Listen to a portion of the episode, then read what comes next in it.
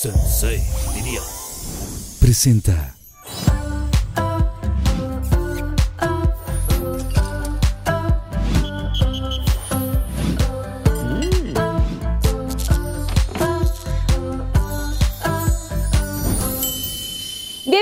Otro capítulo más de Pinky Promise. Quiero darles las gracias porque de verdad se han portado increíble. Gracias por sus mensajes, por este recibimiento. De verdad me siento muy, muy afortunada.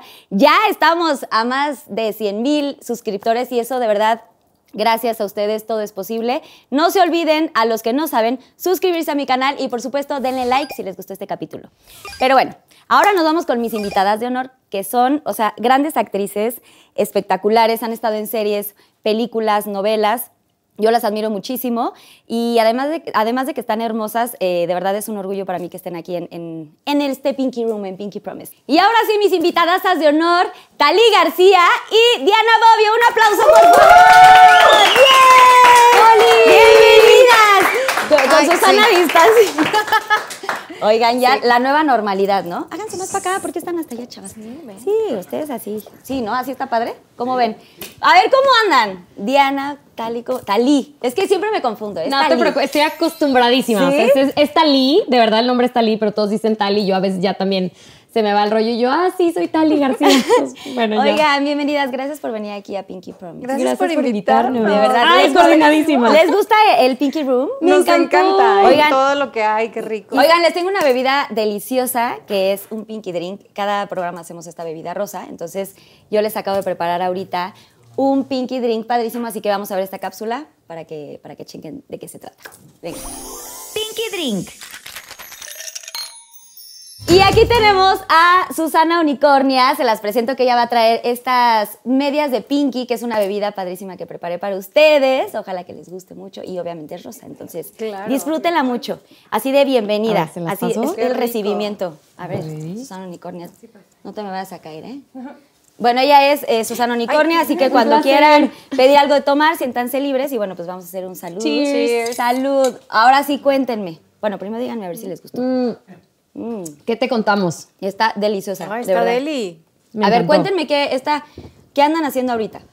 Nueva normalidad, nuevo todo, o sea, ¿cómo andan Yo trabajando? creo que acostumbrándonos, ¿no? O sea, digo, de trabajo y así, bueno, al menos en lo que, en lo que nosotros hacemos todavía no se ha reactivado nada, va muy lento. Ajá. Mi esposo, que es director, justo es la primera producción que va a arrancar, que es el siguiente lunes, y con todas, ya sabes, los protocolos y medidas de seguridad. Pero apenas empieza como a querer otra vez el casting, ya te enteras que por ahí van a grabar un comercial o cositas así.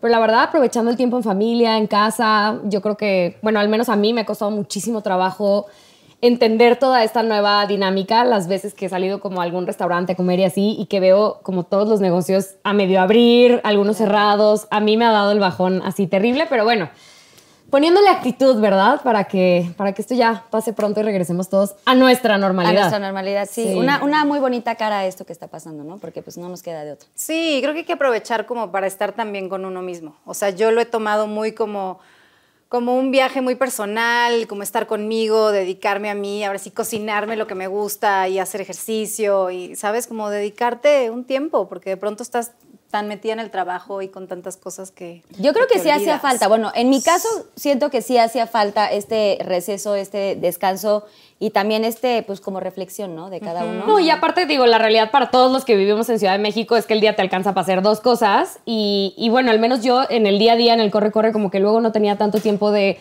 no sé, pasar tiempo con mis hijos, con mi esposo y es algo que sí he agradecido bastante el, el poderlos tener mucho más tiempo.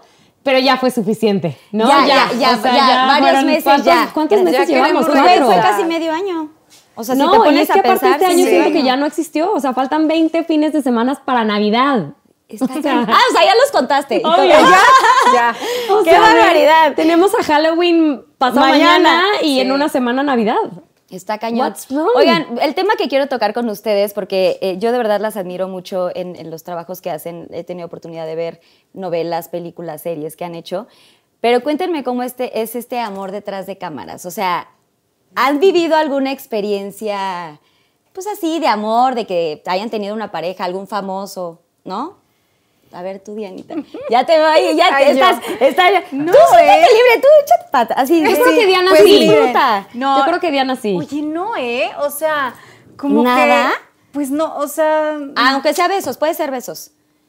O sea, alguna, algunos en el besos. camper, así, al corte a comer, vámonos al camper. así. No, o sea... Güey, yo sí hacía eso con mi esposo. ¡Ay, qué padre! Es que sí es un lugar muy romántico el set, la verdad. O sea, yo sí lo creo. O sea, creo que haces como una familia muy especial y sí es una conexión muy particular. Es gente que estás viendo diario.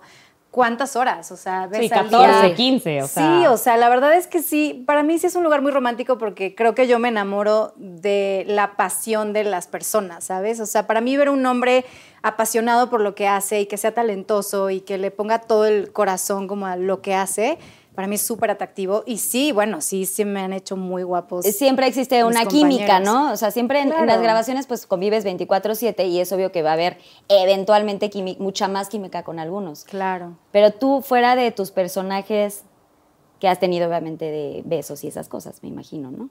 Sí. Pero ha, ha trascendido, ha habido sea, algo sí. más. Un alguito. Pues, a ver, mis sí reyes. En mis reyes contra Godines, por ejemplo. Ay, no, es que en mis reyes, pues todos somos como hermanos, así, o sea. O sea, sí son como hermanos, pero pues detrás de cámaras pueden no ser, o sea, porque no son familia como tal. Claro, pero no, fíjate que en mis reyes no. O sea, me pasó en otro proyecto. A ver, ¿en cuál? Entonces dime cuál. me pasó en Así. otro proyecto que alguien no era actor, era alguien de la producción, que pues sí, hubo un- ahí como un romance que duró un ratito y estuvo, estuvo padre, pero sí es que nunca he salido con actores. Que nos diga. Ah, que no, nos no, pero diga. ¿qué, qué más les digo? O sea, Pues el sí. nombre. Claro que sí, así, el nombre, el puesto. o sea, Ah, ¿qué, qué- ajá, exacto. ¿Qué departamento? ¿Qué cámara era? ¿O qué? ¿O era de qué? no, ¿No eh, puedes decir? Andaba por ahí, por el departamento de cámara, claro que sí, sí. ¿Y, y- y duraste mucho o poquito? Fueron como seis meses de un tórrido romance. Estuvo padre, oigan. Sí, la verdad, fue mi último romance, o sea, de, o sea, de, ahí- de ese momento para acá, o sea, el año pasado para acá, yo en pandemia he estado así solterísima, eh, muy espiritual, muy conmigo. Muy zen. O sea, muy, muy zen, sí. Ok, ¿y tú, Tali? Pues yo, la verdad es que yo, yo tengo como una regla de, de nunca meterme con, o sea, con un actor o con alguien de, o sea, del, del medio. Y hubo un montón de actores y gente que flores y regalitos, invitaciones y yo así de no, no, no. Y hace cuatro años cuando conocí a mi esposo, que es director, eh, pues Ah, me- él me dirigía en una serie que yo protagonizaba. ¿La del Señor de los este, Cielos? No, Las Buchonas de Tierra Blanca. Ok. De hecho, yo, yo vivía en Miami, me quedé allá seis años y regresé para hacer esa serie. Y justo lo conozco, cero, cero me gustaba y así cero era mi tipo. Pero un día me invitó a comer y luego de comer a bailar y luego bailando me quiso dar un besito y al principio no se lo di, pero ya después sí. Y la verdad es que nosotros sí aplicamos el romance así toda la serie, nos veíamos en el camper, en el corte a comer. qué no, pero oso mil, que tengo que confesar esto. A ver, ya estás en Oso Promise, puedes mil, soltar todo. este, pues un día, güey, unos compañeros actores fueron a tocarnos el camper, así de... Y estaban en acción total. Pues yo creo que ahí hicimos a Andresito. Oye, Andresito es niño de camper. ¡No! ¡Salud! Cheers for that. Salud por el guapito. Gran Este, confesión. y bueno, pero es, es obviamente pues el único y el último romance que tuve detrás de cámaras y de verdad el único. Oye, yo me acabo de acordar, así Ah. que mal. ¿Qué ya, mal? haciendo memoria. Es que, güey, una ya, ya en Laguna. Es que ¿Qué? fue, ¿De qué te fue mi primer película. O sea, ¿Qué? fue mi primer película. En mi primer peli, que era una peli de horror, fue mi primer protagónico. Y, y sí, me enamoré del director de la película. Y era un chavo de Monterrey y fue así como un súper romance padrísimo porque era mi primer peli, como el sueño de toda mi vida y el director guapísimo y como hicimos súper click. Y sí, eso duró pues, unos años, o sea, estuvo... ¿Y a los cuántos padre. años? ¿Podemos saber a los cuántos años fue eso? ¿Cuántos años tenía yo? Ajá, ¿cuántos años tenías tú? Tenía. Ay, no me acuerdo. O sea, era, era chica. Ay, sí. Sí, ¿quieren decir su edad o no? ¿O prefieren omitir Yo tengo edades? 30 años. Ajá, yo también. ¿Tú también? Yo tengo 36. Yo tengo 36. Somos chavas. Somos, sí, somos, Somos chavas. jóvenes. Yo estoy por ahí, por ahí. Ahí estás en Ay, el no, ya dinos. No, ¿para qué? Salud. Pero ahí,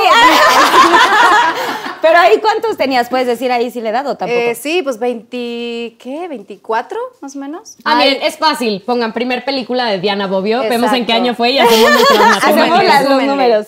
Oye, pero pues esa edad, o sea, estaba padrísimo. Era, qué, qué Sí. padre tener 20 y algo, ¿no? Era muy bonito. Era lindo. Ay, Pero también... Yo estoy en depresión porque acabo de entrar al tercer piso, la verdad. Pero Me es pegó muy duro. pero los o sea, 30 como que yo todavía en los padrísimos. 20, desde los 20 a los 29 yo me sentía de la misma edad. Ya sabes, güey, soy veinteañera, todo bien. Y ya ahora en marzo que cumplí los 30 y tres días después entramos en pandemia, güey, fue muy fuerte. O sea, fue como, ¿qué chingados pasó? O sea, de pronto de un día para otro, Sí, ya, ya todo te- estaba bien el 14 de marzo que cumplí años, una peda en mi casa, no sé qué, corte A. Te juro, dos días después viajé a Las Vegas de chamba y me cerraron Las Vegas por COVID. Me corrieron del Velagio, o sea. Ay, ¿cómo crees? Sí, sí, fue súper fuerte. Y ya después de eso regresamos a encerrarnos en casa, toda esta época donde no había papel de baño en los súper.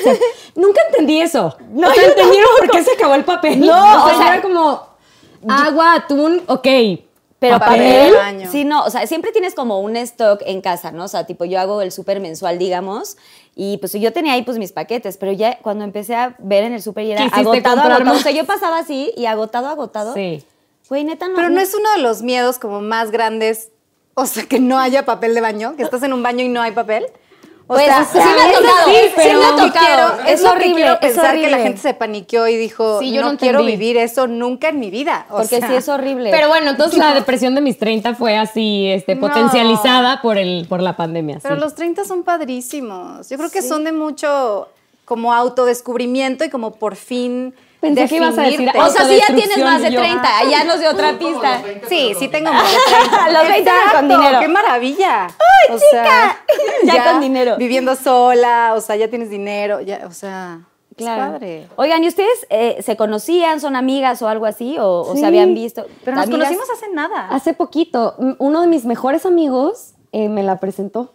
Yo de hecho me ponía muy celosa, tengo que confesarlo, Diana. pues, Ya ni no. Talí. Ya que estábamos en, no, pues es que sí.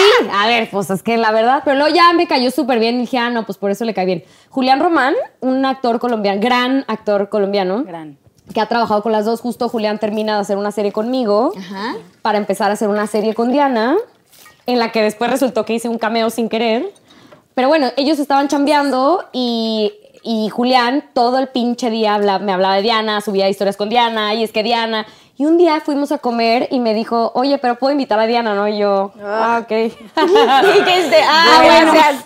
Ah, Ok. bueno, pues sí, no hay de Pero otra. no paramos de hablar ese Sí, día. Me no, que no. Julián estaba así al lado como en... Así de, No, porque ¿para qué aparte, porque aparte sí me dijo, güey, ella es súper auténtica. A mí la verdad, y digo, no voy a generalizar porque obviamente no todas las personas son así, ni todas las actrices, ni nada, pero sabemos que en este medio luego hay muchas como apariencias y el bluff y los egos y demás, y eso a mí me da un poquito de hueva. Pero Julián me decía siempre como, no, güey, Diana es súper auténtica, es súper linda, no sé qué, y sí, o sea, me bastó un sushi con ella para entender que sí era buenísima gente y así. Y ya, nos conocimos cuando en enero. O sea, poquitito No, y se antes. encerraron en COVID. Ah, Ah, no, fue mucho antes. No, no, no, fue, el año pasado porque yo fui a hacerlo de Brutas Nada en octubre. Noviembre, No, más o sí. menos. ¿Noviembre? Ah, en octubre. Yo fui de... Entonces ah, fue septiembre. En septiembre del año pasado. O sea, llevan poquitito. Y sí son de que Así vamos conviven. a cumplir un año. Exacto. De amistad, claro que sí. Nos caímos muy bien. Sí. Y se llevan, o sea, perfecto de que se hablan. Y tipo, no ahorita en COVID, porque pues no se pueden ir a comer. Bueno, Pues yo le invité a hacer ejercicio hace dos semanas a mi casa y ella así de me sacaron las muelas, no puedo. Y yo, bueno, nos Pero vemos en Pinky sí. Promise. Pero un día sí Y fue. luego ya después de las muelas ya no pude, pero... Ok. Estamos planeando un viajecito a la playa pronto. ¿Y lo están planeando? Sí, Sí, pues ya, sí, ya se puede, con- obviamente con todas las medidas de sanidad. Yo Y la de verdad hecho, es que ya viajé, ¿eh? Yo, Sí, yo yo ya también. viajé y, y te cuidas y no pasa nada. O sea, Yo- creo que la vida sigue. ¿no? Yo también tuve oportunidad de hacer este, dos viajes justo a la playa y todo, y obviamente enseñé mis historias porque pues claro que hay que levantar y reactivar el turismo, ¿no? En Porque México. aparte México vive de eso, Carla. O Exacto. sea, es la, es la verdad. Está cañón. Y bueno, a la gente que, pues, que viaja, obviamente, pues yo voy con mi mascarilla y bueno, ya sabes, como la careta y todo este asunto. Y es bien padre que todos los negocios, hoteles, restaurantes, Sí, con las se pusieron las pilas sí. y con las medidas de seguridad, que el tapete, que el sanitizante, el antibacterial. Todo está súper cuidado y creo que sí es importante decirle a la gente que si van a salir y si tienen oportunidad, que lo hagan de una manera este, consciente y Responsable. Pero que ¿no? sí lo claro. hagan. Yo creo que yo soy partidaria de invitar a todas a que uno no podemos vivir con miedo. O sea, yo no sé realmente y creo que nadie tenemos la verdad absoluta del COVID, pero yo creo que es algo que no se va a acabar En breve, Pasado ¿no? mañana, o sea, exacto, en breve.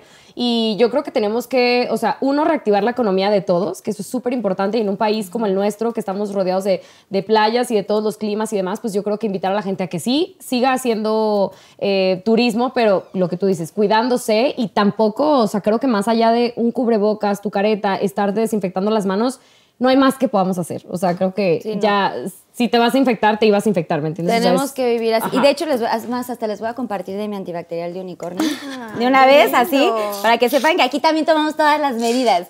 Oye, este, Dianita, cuéntame tú, porque siempre estás, también estuviste en, en Cindy la Regia. eh, y lo de mis reyes y esto, y, y casi siempre estás actuando con Regina Blandón. ¿Por, alguna razón son amigas o...? Ay, me Somos falté poner yo, ¿verdad? amigas. Nos hicimos amigas en Mis Reyes contra Godines y como que desde ahí nos ha tocado trabajar juntas muchísimo. Y la verdad Yo es creo que una mete en su contrato a la otra. Pero es lo Sí, que iba a decir, o sea, Yo va ¿es casualidad, es coincidencia o, o por qué? es, es coincidencia, o sea, te lo juro. Pero O estás sea, tú de, oye, Re, me hablaron para el casting Exacto. de este, esta serie. No, y justo nos ha pasado que de pronto me dicen, oye, este, te queríamos ver para esta peli, pero ya se quedó Regina, o sea, o estamos las dos ahí y ya se quedó Re, o sea, pues por algo, no, o sea, nos ha tocado trabajar mucho juntas, nos han buscado como para ciertos papeles eh, a las dos.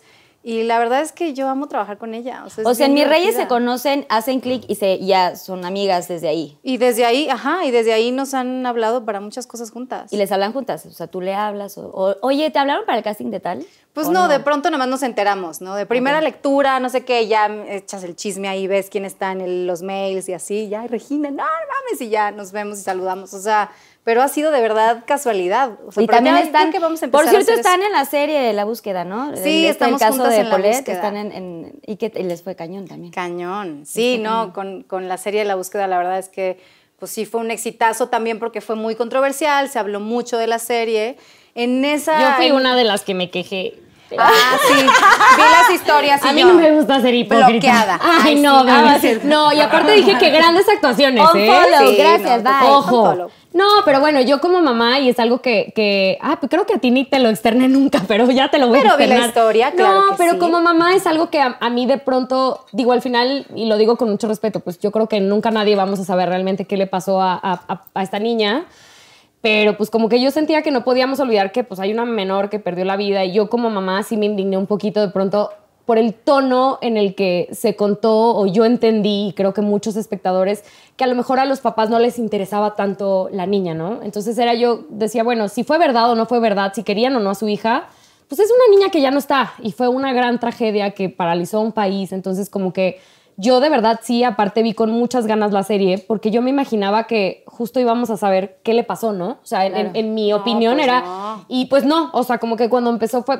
Entonces ya, la verdad, yo ya no continué viéndola, pero obvio estaba feliz de ver a mi bebé ahí, a Regina también, que es tipaza, y bueno, grandes actores todos. O sea, nunca, nunca yo criticaría más públicamente el trabajo de nadie, ya sabes, como actor o como...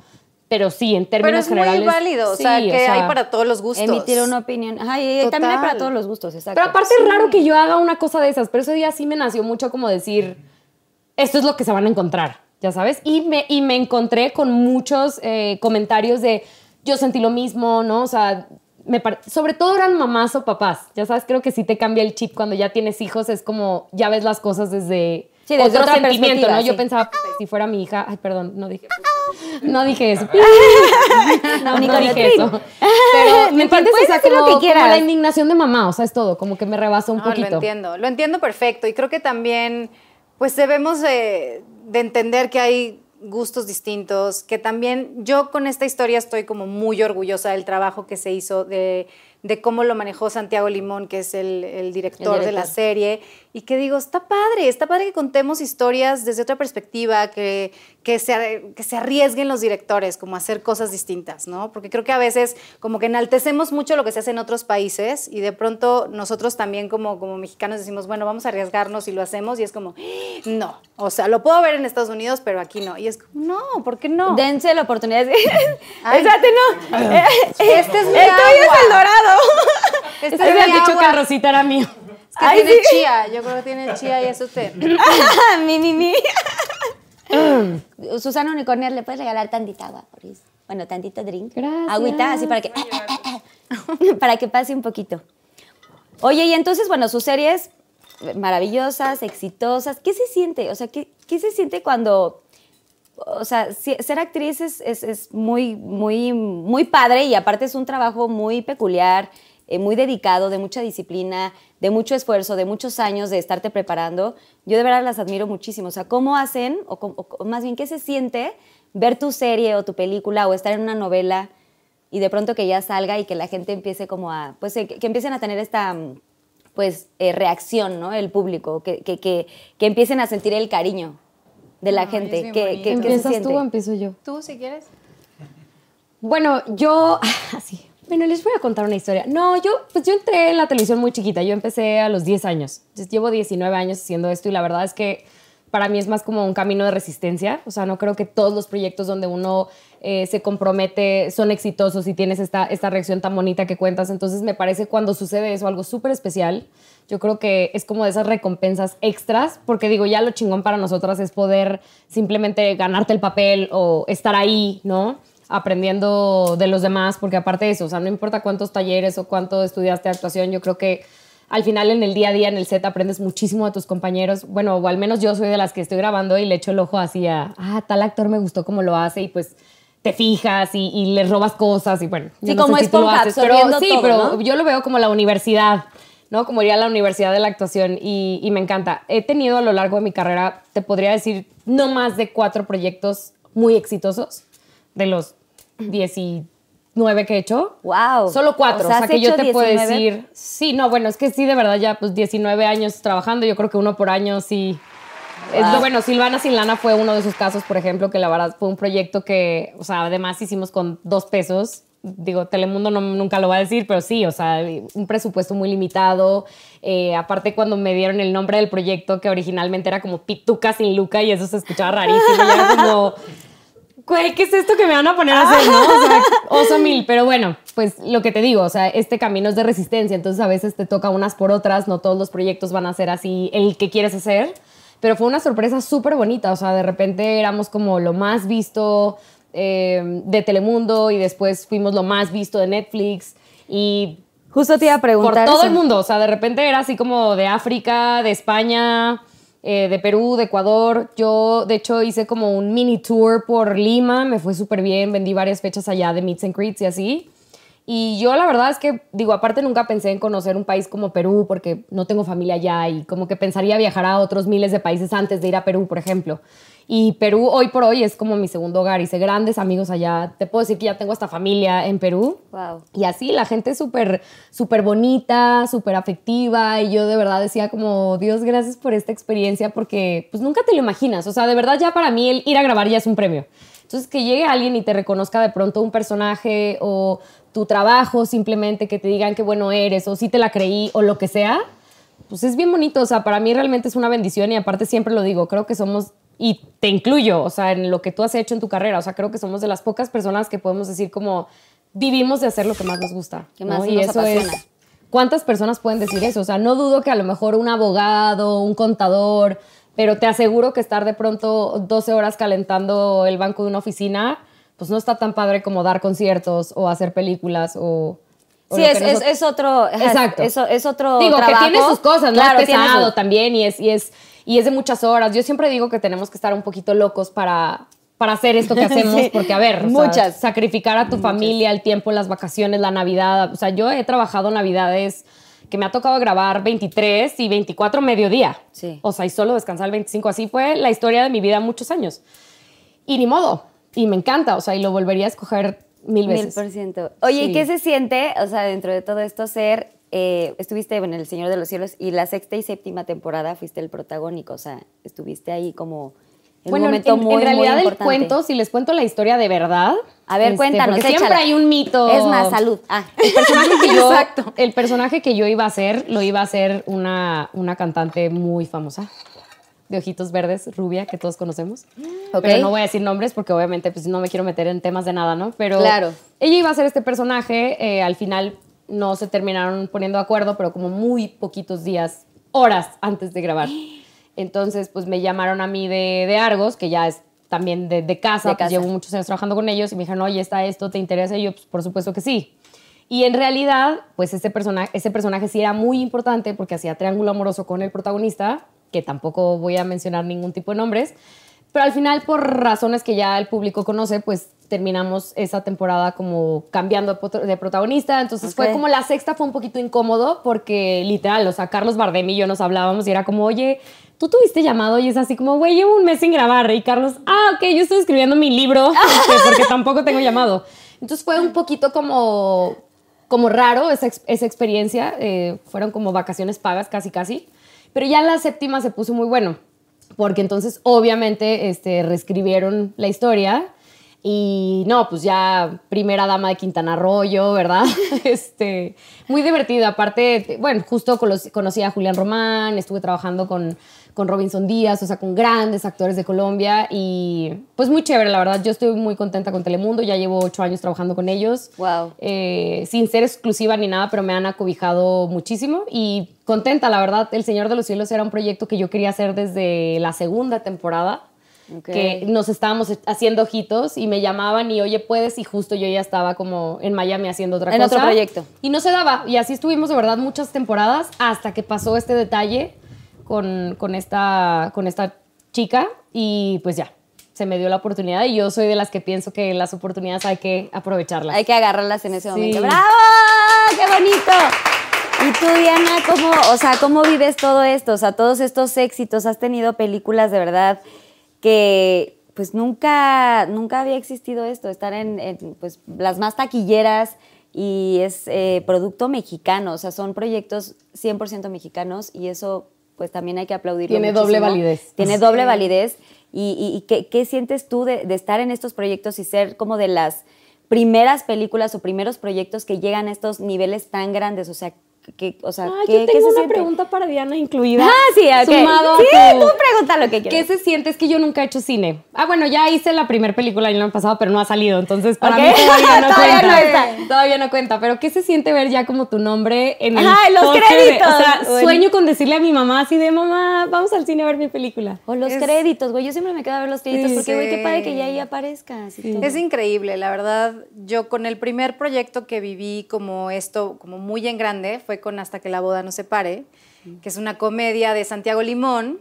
eh, con Gustavo Egelhaf. Iba yo con Gustavo en, en el coche y íbamos por periférico, en el segundo piso, y de pronto, pues vamos como platicando y emocionados, íbamos a hacer como promoción y así, volteamos y vemos así el, El panorámico, sí, claro. de, de nosotros, o sea, y no lo podíamos creer, o sea, como que nos volteamos a ver y dijimos, es verdad, o sea, ahí estamos, ¿no? Qué emoción. Y, y a partir de ahí lo empezamos a ver por todos lados en la calle, entonces nos bajábamos a tomarnos fotos, oh, a grabar videos, o sea, y, y sí, obvio, le mandé la foto a mi mamá y yo, mamá, por "Mira, fin". mamá.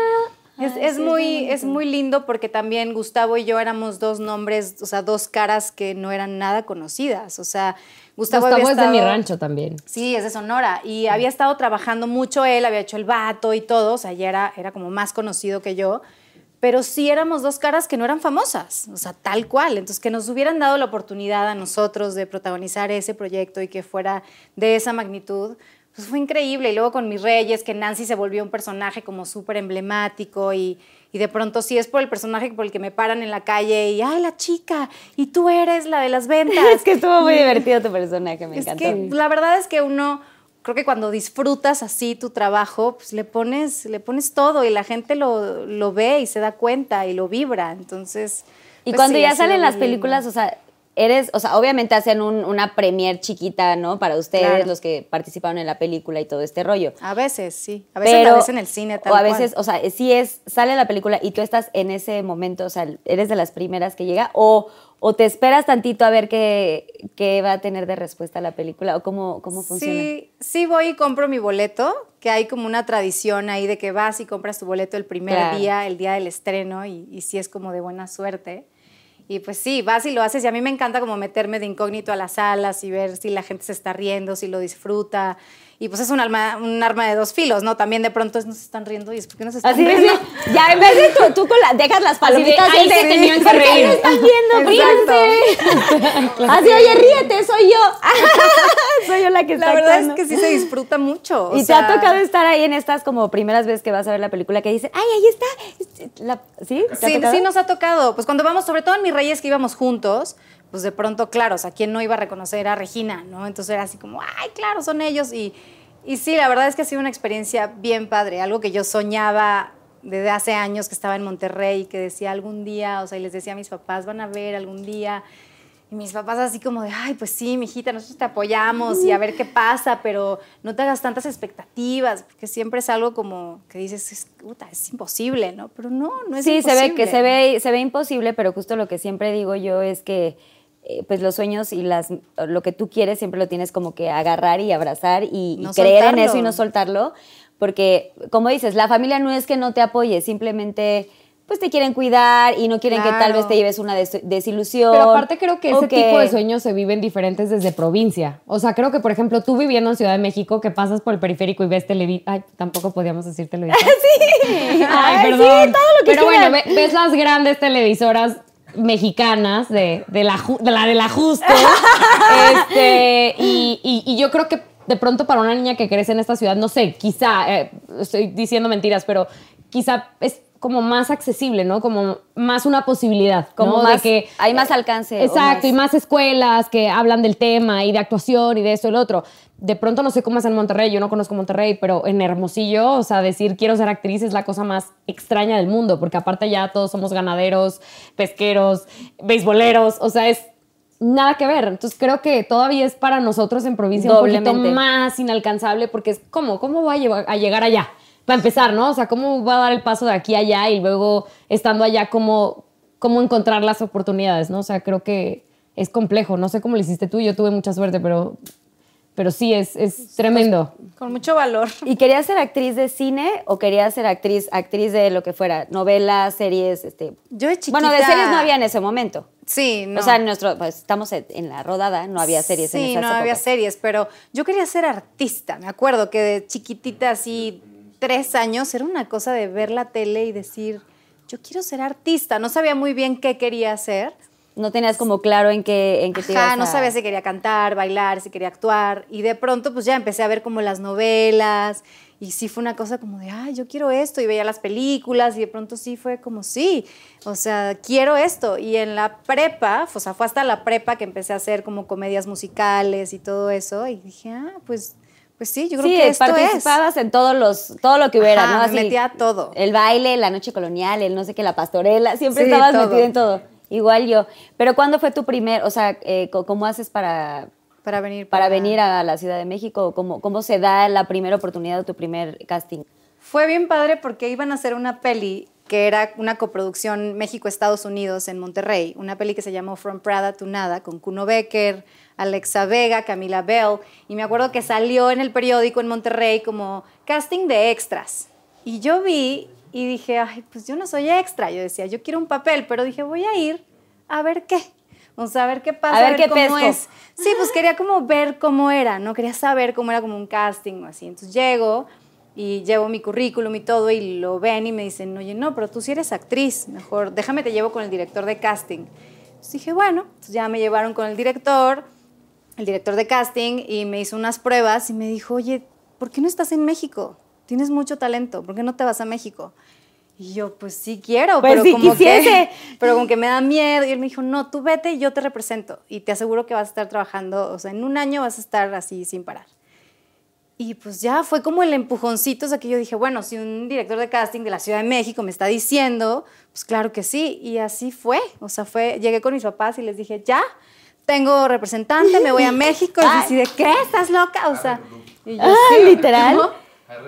Sí, o sea, fue así de, ya, me voy. Y, y fue un proceso complicado y fue difícil y estuve cinco años en la ciudad buscando chamba y, o sea, batallando Sí, desde mucho. cero. Sí, porque en Monterrey yo ya ni hacía castings de nada, o sea, ni audiciones, era, pues, me invitaban, ya me conocían, pero acá, o sea, nada, nadie. Y me acuerdo que iba a las audiciones de Ocesa, a los musicales, así al de Bella y la Bestia y yo decía, no, pues claro, o sea, la bella, o sea, claro, sí, Amo. yo, yo en no, total, pues ni de cuchara me quedé, o sea, te lo juro, o Ni sea, de- nada. Ay, no, ni de chip, ni, de la swing, tacita chip. Nada, ni de la tacita, ni de la señora Potts. Ni la o sea, señora Pot. Ay, no, na- ni de cucha- ni ¿No? cuchara, nada. O sea, lo intenté, lo intenté todo, amigos, se los juro, le eché todas las ganas.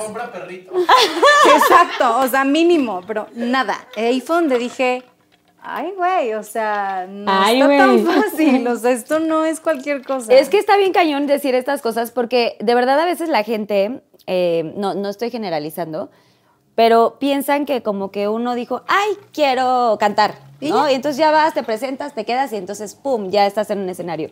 Y todo el proceso que tenemos todas, o todes y todos, eh, para llegar a este punto, pues es, es un largo camino y es empezar desde De cero. resistencia, Es de eso decía. resistencia, es de talacharle, o sea, no es nada fácil, pero qué, qué padre que después de tantos años, pues, estés viendo los frutos de este, pues, de este esfuerzo y también de tus papás, porque supongo que Sí. no ha de ser fácil, es de, quiero que mi hija cumpla su sueño, pero, pues, nos tenemos que cambiar de ciudad, es otro mundo, o, supongo que ellos también estuvieron aquí un poco No. apoyando, o sea, te viniste sola. Me, me vine sola, me vine con un amigo y dijimos, bueno, pues ya, él me dijo, yo también me quiero ir, yo también quiero probar.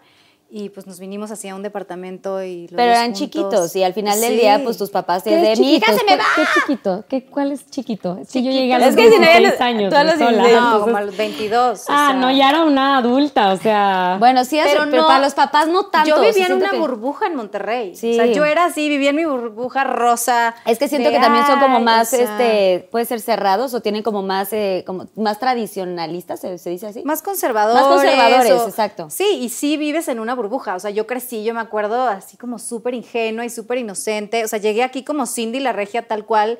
Yo tampoco decía the V-word, jamás. Así, me acuerdo que mi mejor amiga de aquí me decía, dilo, dilo, vete a la... Está de la... Y yo, no puedo, no puedo, no puedo. Y yo le decía, no, es que no puedo, es muy feo. Y bueno, ya después, o sea, fue así de, no, sí, claro. ¿sabes qué? Me vale. No, pero sí, o sea, sí fue un proceso interesante y para mis papás fue difícil. Y, y como que dijeron, bueno, que se vaya y al rato va a regresar. Ajá. Así de, no, ya. no". Entonces me hablaban y me decía mi mamá, oye, dice tu papá que si ya te arrepentiste, que si ya te Que diste cuenta que está muy difícil y que aquí estamos. Las puertas abiertas para que regrese. Sí, y yo, mamá, nunca me voy a regresar. Se le decía, nunca me voy a regresar. Y me venía ella a visitar después de ese departamento que estuve, que era un depa muy bonito que conseguimos a muy buen precio, porque el dueño estaba como en apuros de algo. Después Bueno, me bonito y barato. Y después de ahí me tuve que ir a un depa, así un cuartito. No, no, ¿Sabes no. qué? O sea, era un cuartito que cuando mi mamá llegó y lo vio. Lloró. Lloró. Te lo juro. Lloró. O sea, y me dijo, mijita, no puedes vivir aquí. Y le dije, sí puedo. Dije, sí, sí puedo. Y me está costando muchísimo. Pero mira, ya lo, lo adorné, puse mis cositas, lo, lo hice como que Sí. estuviera lindo y ya, dije, sí puedo. Y al rato vas a ver, al rato voy a estar en el depa que siempre he soñado y con todo lo que siempre he soñado. Pero está bien, me estoy como formando, ¿no? O sea, ya reventé la burbuja y, y pues ya, lo Qué que difícil es. salirse de la burbuja. Pero qué bueno que lo hiciste y lo hicieron muy bien las dos. Oigan, qué padres historias, me encanta. Oigan, pues ahora sí viene la eh, dinámica padrísima y que se llama Pinky Shots. Pasa, por favor, Susana Unicornias. Nos va a traer unos, una, una variedad de shots bien divertidos, bien padrísimos. Y les vamos a decir de qué se trata. A ver, tú, Tali, que, Tali, que estás más para allá. Sí, que Ah, a no, leer, pero ¿o yo soy ciega, entonces ¿No? léemelo. Ok, tenemos salsa picante, tenemos lengua, tenemos lombriz de agua, tenemos calamares. Ay, es que los calamares son los que huelen horrible, chavos. Tenemos ojo. Ay, se me va la palmita. No, ¿cómo? tenemos pie de esto que a Paté. paté de hígado de cerdo, mezcal y vodka de tamarindo. Ah, no, y espérense, y gin- Ginebra. ginebra. Ok. Ay, el ginebra es rosa, igual y si me lo tomo. Ah. ok. Se trata de. Cero lo cuenten conmigo para probar eso, ¿eh? ¿Están seguras? Cero, ya desde ahorita les digo que... Tali. Que yo prefiero- Creo que primero tienes. Ay, perdón, es que yo estaba. Ay, mis intimidades. Es que en el de abajo tengo otras cositas. ok, cada una tiene aquí sus nombres. Están las preguntas del público conocedor.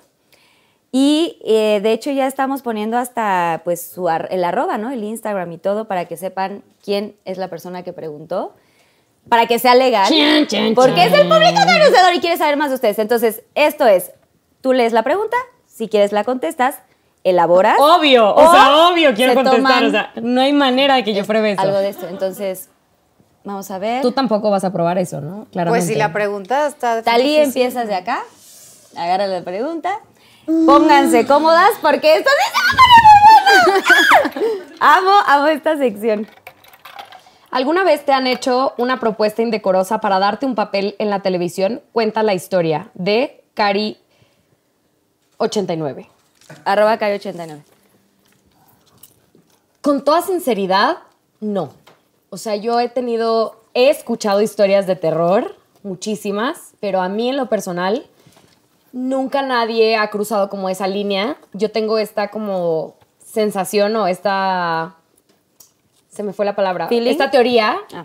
de que la actitud de uno también permite o no esas cosas. Y yo la verdad es que soy una persona que siempre marco mis límites, sobre todo en el trabajo. Considero que soy una persona, pues, como súper exigente y de trabajo. O sea, las amistades me gusta hacerlas fuera del set y siempre, sí, siempre fuera de mi trabajo. Entonces, nunca me he encontrado con una situación así. Y definitivamente, si alguien me lo propusiera, pues lo mandaría a freír espárragos. Totalmente. Porque, pues, no.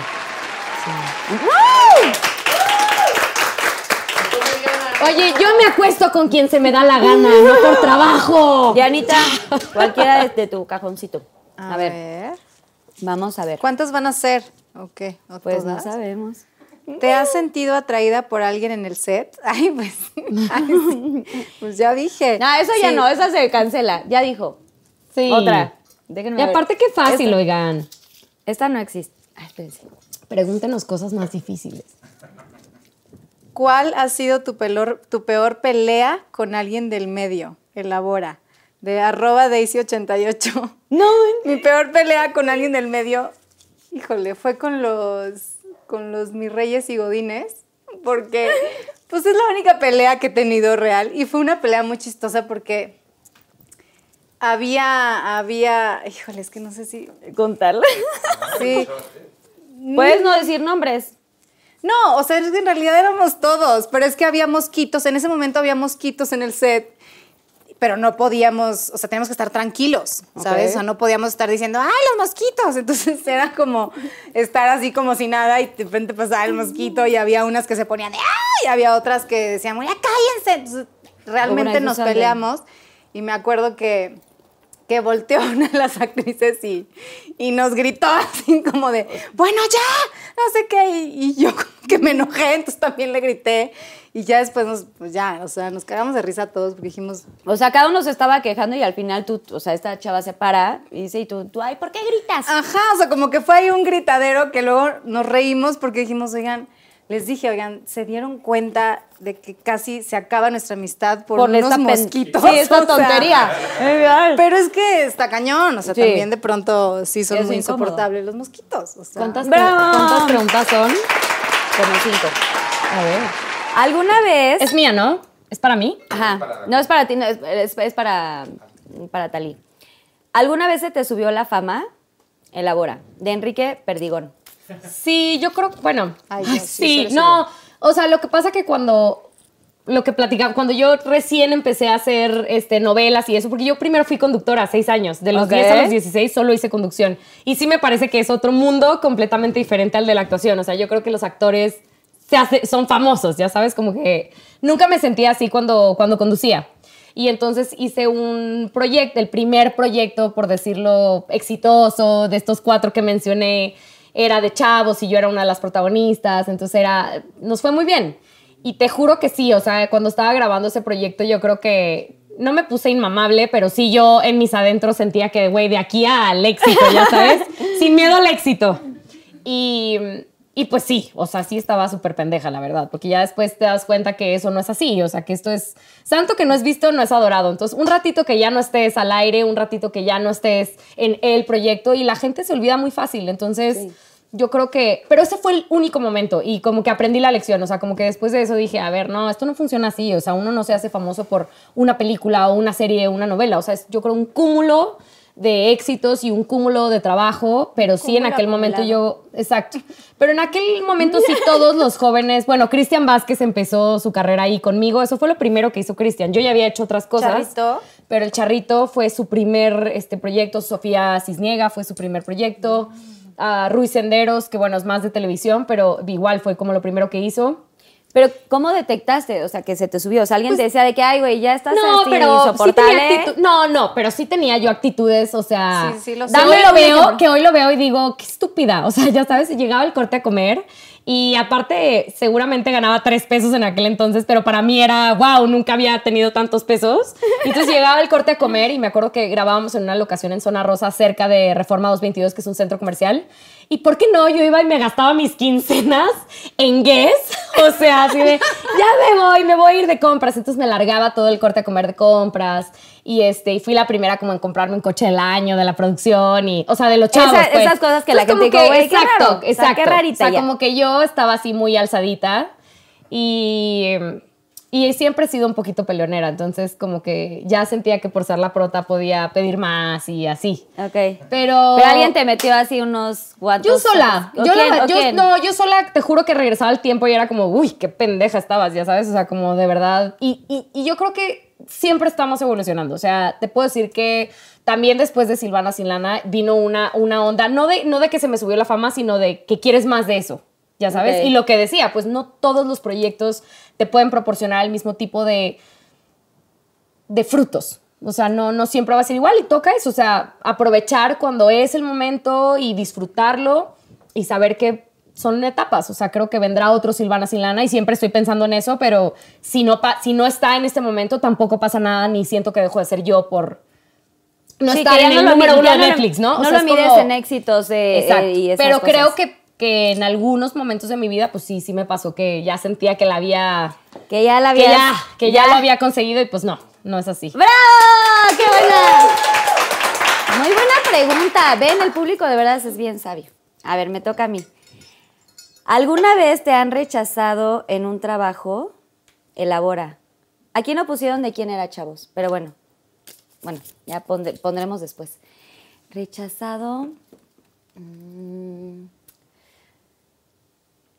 Así de no, a mí Cuando nunca me cuando, bueno, yo empecé en el grupo a los 13 años, desde los 9 hacía comerciales y no sé qué tanto, y otros, otras actividades más este, del medio, pero realmente entré a los 13 años al grupo, se termina 11 años después, o sea, yo estuve 11 años en, en jeans en ese momento, y de ahí pues Una yo sí vida. tenía, o sea, se acabó, nadie, como que no avisaron con tiempo, entonces, pues prácticamente yo era de, bueno, ¿y ahora qué voy a hacer, no? Entonces empecé a tocar puertas, empecé a hacer como, pues cositas, ¿no? Preguntando gente, porque pues yo era muy niña y creo que en estos 11 años siempre respeté eh, el trabajo y el manager que teníamos y todo este rollo. Entonces nunca como que, eh, nunca hice piar, ¿no? O sea, nunca me acerqué a preguntarle, no conocía a nadie de nada. Entonces, lo poco ¿Cuántos que años veía. tenías cuando se acabó Jeans? Cuando saca, pues de 13 a y 11 años después, ¿cuánto es? Échenla. Tenía 24. 24, 24.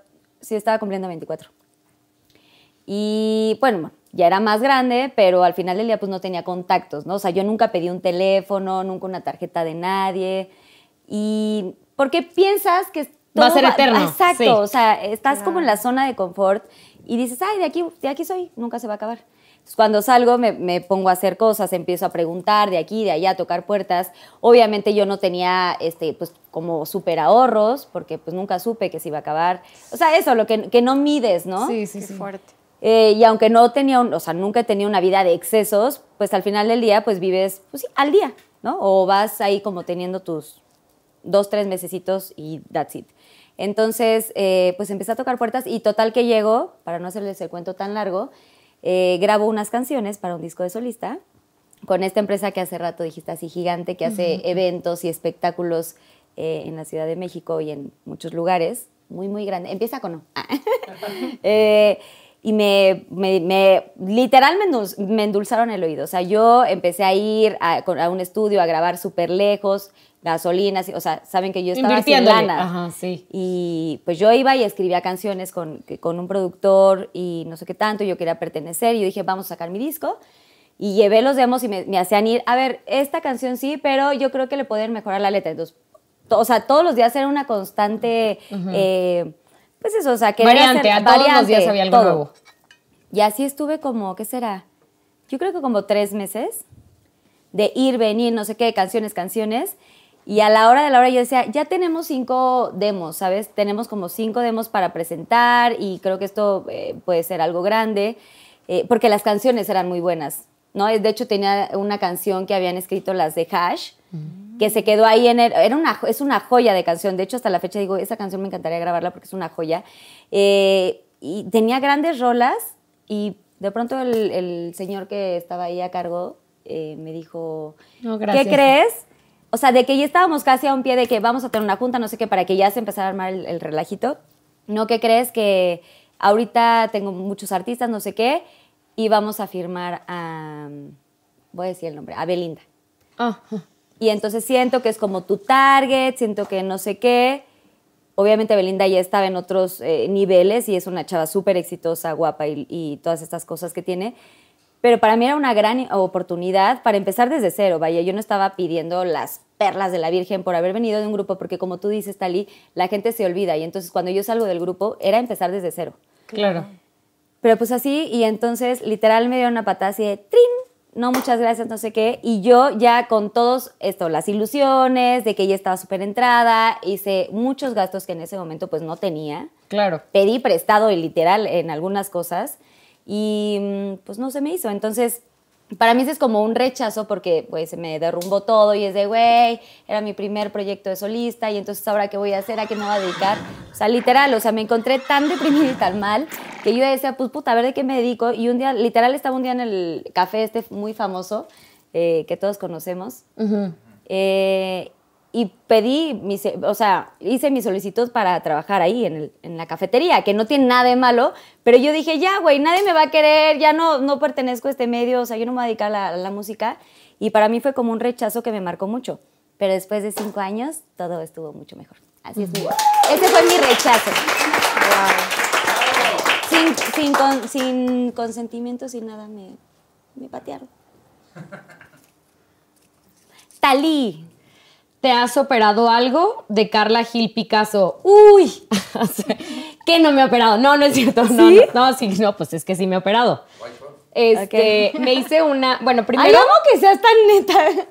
Ah, no, pues hay que decir la verdad. Yo les dije que yo no voy a probar eso, güey. O sea, eh, primero me, me aumenté el busto cuando tenía 20 años. La verdad, no lo hice por gusto, tengo que decirlo. O sea, en la televisora donde yo trabajaba, era me como... encanta y Diana se ve sus, así de- y se levanta. No, es que quería ver que esto no era como una tapado. presión social terrible porque todas Sí. las actrices de esta televisora donde yo pasé ocho años, eh, todas estaban operadas. Entonces era casi, casi que si no tienes implantes, pues no te- eres guapa y no te van a contratar y así. Y, y- y- y yo venía aparte, una vez un, un productor me dijo, oye, cuando bajes 7 kilos regresas, o sea, cierra la puerta, por favor. Y yo así como, estaba súper traumatizada con el tema del físico. Aparte, como se pueden dar cuenta, ¿verdad? Yo soy tragaños. Díganme que me veo joven. No, no, pero a ver, si hoy a Ay, los ya, sí 30 se ve muy joven, no me chavos. veo de 30, imagínate cómo me veía yo a los 16 años que llegué aquí, o sea, me veía de 12. Entonces era, era muy complicado para mí el tema del físico porque pues era súper plana, eh, bajita, con carita y baby, baby fat Baby todavía. fat. Sí, baby fat. Entonces, A todos que fat. encontré a los 20 años, eh, tenía un tío que era cirujano plástico, entonces como que encontré en aumentarme el busto. ¿Tenías o tienes? O sea, ¿sigue te- ¿sigues teniendo este tío? Eh, no, porque estaba, era novio de una tía. Entonces Ah. ya, ya no. Ya, Ay, no, ay, ya no. ya, para- pásame el dato. Sí, ya no habemos tío cirujano. Bueno, pero. Quiero el dato del tío. Pero el punto es que me operé las boobies a los 20 años creyendo que eso eh, me iba a dar más trabajo y la verdad es que sí me dio. Chale. Sí funciona. Sí funcionó, pero yo, yo, yo, Talí, yo siempre pensaba que me parecía más atractiva una mujer con senos pequeños. Entonces como que tenía este issue siempre en mi cabeza de por qué me operé, no sé qué, la, la, la. Entonces bueno, ya pasaron muchos años y cuando me dan el protagónico de las buchonas, que justo pues creo que todos sabemos que es una buchona, ¿no? Todos aquí entendemos este... El cuerpo, el, las- el las cuerpo curvas. y yo era muy flaquita, justo estaba terminando Silvana sin lana y era de verdad así muy delgada. Entonces dije, pues no, me voy a Colombia, este, me pongo unos implantes más grandes para dar el gatazo, ¿no? Yo así, yo una actriz comprometida con el proyecto. Pero aparte tenía un gran amigo, un gran cirujano plástico, este, pues el que ha operado a muchas famosas, o sea, sí, ¿verdad? que- eso sí lo tenía. Sí, Alfredo Hoyos. Alfredo Hoyos, que aparte es famosísimo, él no necesita presentación. Y entonces Alfredo me, me- me hizo un aumento, no tanto, o sea, tampoco crean que una cosa así exagerada, pero me las volví a hacer más grandes. Y luego se me vino mi problema de Hashimoto, que ya después les contaré de eso, pero creemos que puede estar directamente relacionado a los implantes. En muchas mujeres, y esto sí voy a hacer un paréntesis porque me parece súper importante, eh, hay un porcentaje grandísimo y hay muchos estudios que respaldan esto que voy a decir.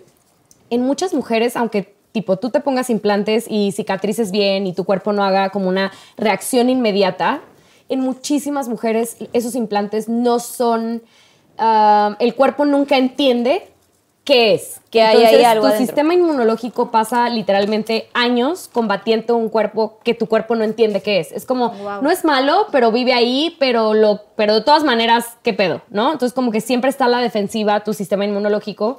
Y eso me terminó ocasionando un problema muy grave de tiroides. Yo tengo enfermedad de Hashimoto, que es un hipotiroidismo autoinmune, que no tiene cura, que es un tipo, tipo como un lupus. Entonces tu cuerpo se está atacando todo el tiempo. Y eh, tomé la decisión este año de retirármelos. Por eso dije, uy, porque me he operado tres veces. Este, entonces me retiré los implantes el 11 de febrero de este año. Ah, y ha sido la mejor decisión de mi vida. Fue súper duro porque aparte la, la cirugía fue, se complicó, estuve siete, siete horas en quirófano, eh, se dieron cuenta que uno de los implantes estaba incrustado en la caja torácica, entonces eso, eso representaba pues un riesgo de muerte, o sea, era, era bien manches. complicado. Obviamente el tema de las cicatrices no es bonito y es algo con lo que he estado como aprendiendo a, a vivir y seguramente con el tiempo mejorarán y todo eso y aparte mi esposo me dice que él me ama como sea, entonces ya eso es lo más importante, pero pues sí, les cuento esto también a manera de reflexión. Yo creo que es importante aceptarnos como somos. Eh, Dios nos hizo de una manera por, digo Dios o en lo que ustedes crean, yo creo en Dios, pero pero de verdad, o sea, creo que es importante el amor propio y el aceptarnos y el no seguir estándares de belleza porque, y digo, no estoy en contra, ojo, de la cirugía plástica, este, ni del botox, ni nada de esas cosas. Todo me hago en la cara. Soy de las que vivo con la dermatóloga, o sea, todas las semanas voy a la dermatóloga que me haga algo. O sea, o limpieza, o facial, o baby botox, o me Sí, acabo de gusta poner, cuidarte, me encanta. Me acabo de poner ácido hialurónico en los labios y me encantó.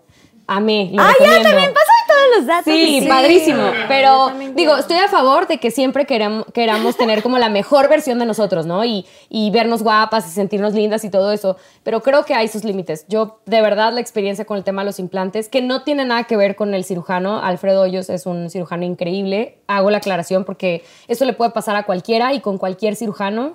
Y bueno, la solución fue extraerlos, pero de todas maneras mi problema sigue para siempre. Entonces es como algo con lo que ya voy a vivir el resto de mi vida y que se los paso al costo, chicas, porque sí, no es algo de, ah, me voy a poner boobies porque cumplí 15 años. O sea, no es así.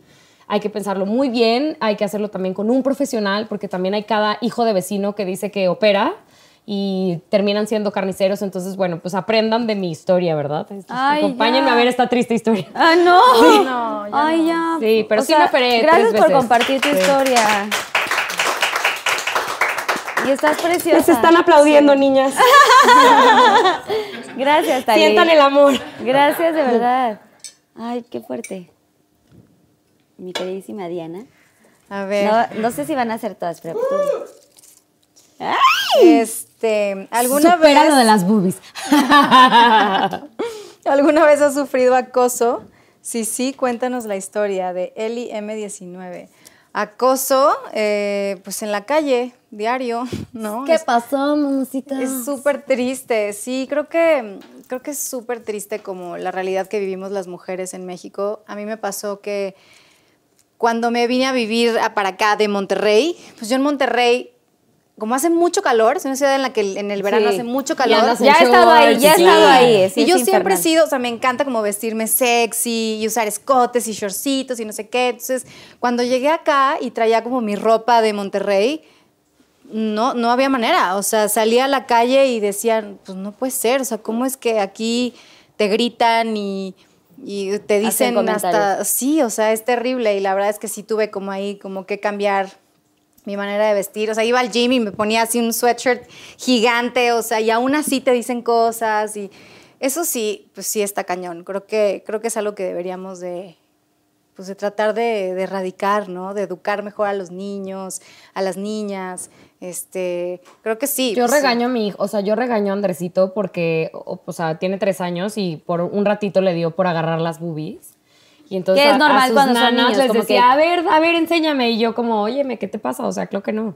Tú eres un caballero y a las mujeres, o sea, ya sabes, ni con el pétalo ni de una rosa, o sea, todas estas cosas que sí me parece súper importante que, pues, que enseñemos en casita porque la educación es, viene desde la casa. Sí, que enseñemos también a que, a que el cuerpo humano es muy bello y, y puedes ver a una chava o a un chavo usando poca ropa y, y admirarlo, pero no hay por qué agredir. sí, echar ¿no? O comentarios sea, que, que sean agresivos, porque al final del día sí Claro. es una agresión. Y que tú te tengas que vestir como de forma menos voluptuosa Ajá. para poder estar cómoda está terrible. Sí, ¿no? O sea, ¿por qué no poder salir a la calle con, tu, pues, con tus mayoncitos pegaditos y tal, Sí. sin sentirte incómoda? Porque sí se da mucho como en los gimnasios y así.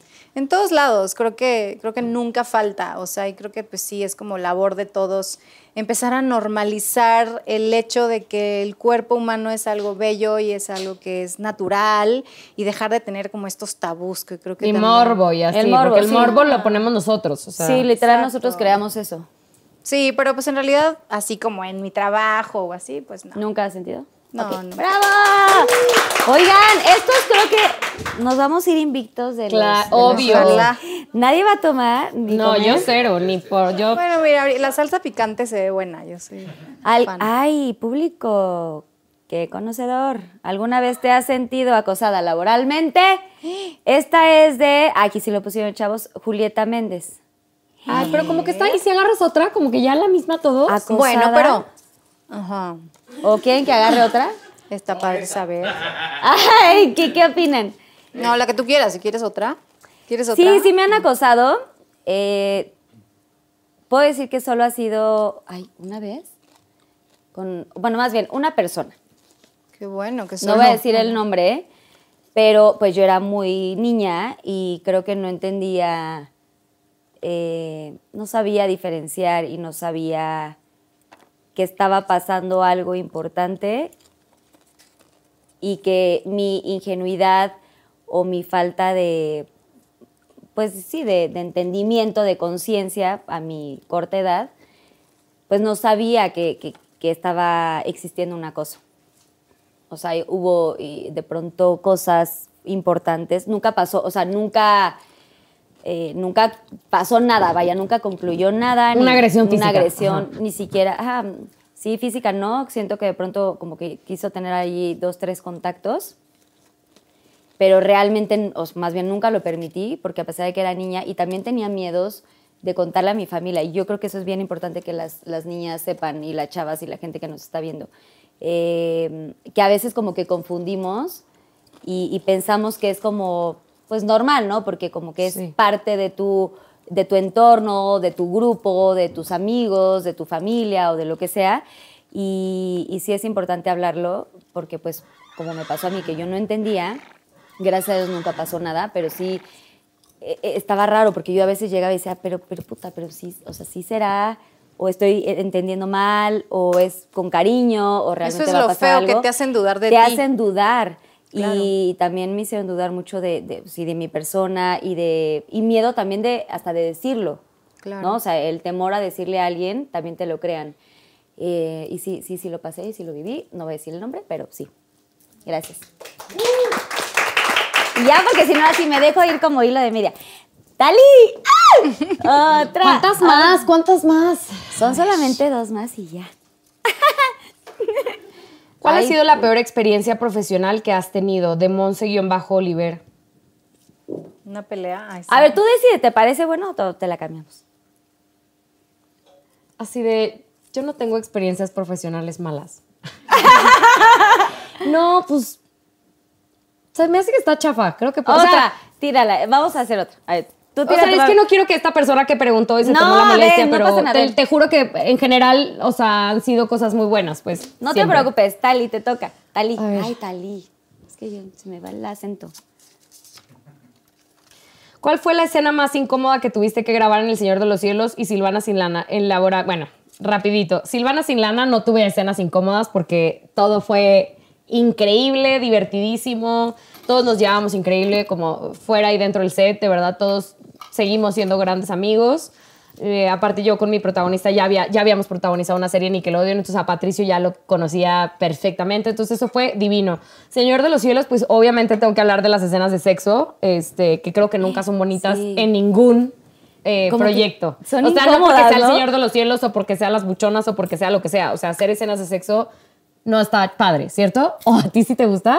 Pues es que no tiene que ser una mala experiencia. O sea, si estás con un compañero padrísimo, No, o sea, pero hasta por te ejemplo- diviertes y te ríes. Bueno, y- no sé qué tipo de escenas de sexo has hecho tú, pero en El Señor de los Cielos son muy gráficas. muy agresivas, ¿no? muy agresivas. Ah, bueno, no, este, y aparte, pues la mayoría se, vuelve, no, chica, esas se, no. vue- se vuelve un arma a doble filo porque, por ejemplo, yo en Telemundo llevo ocho años, en Argos llevo más años. Entonces, todas las personas que estamos ahí, crew, cámaras, directores, todos somos amigos, ya me conocen desde chiquita.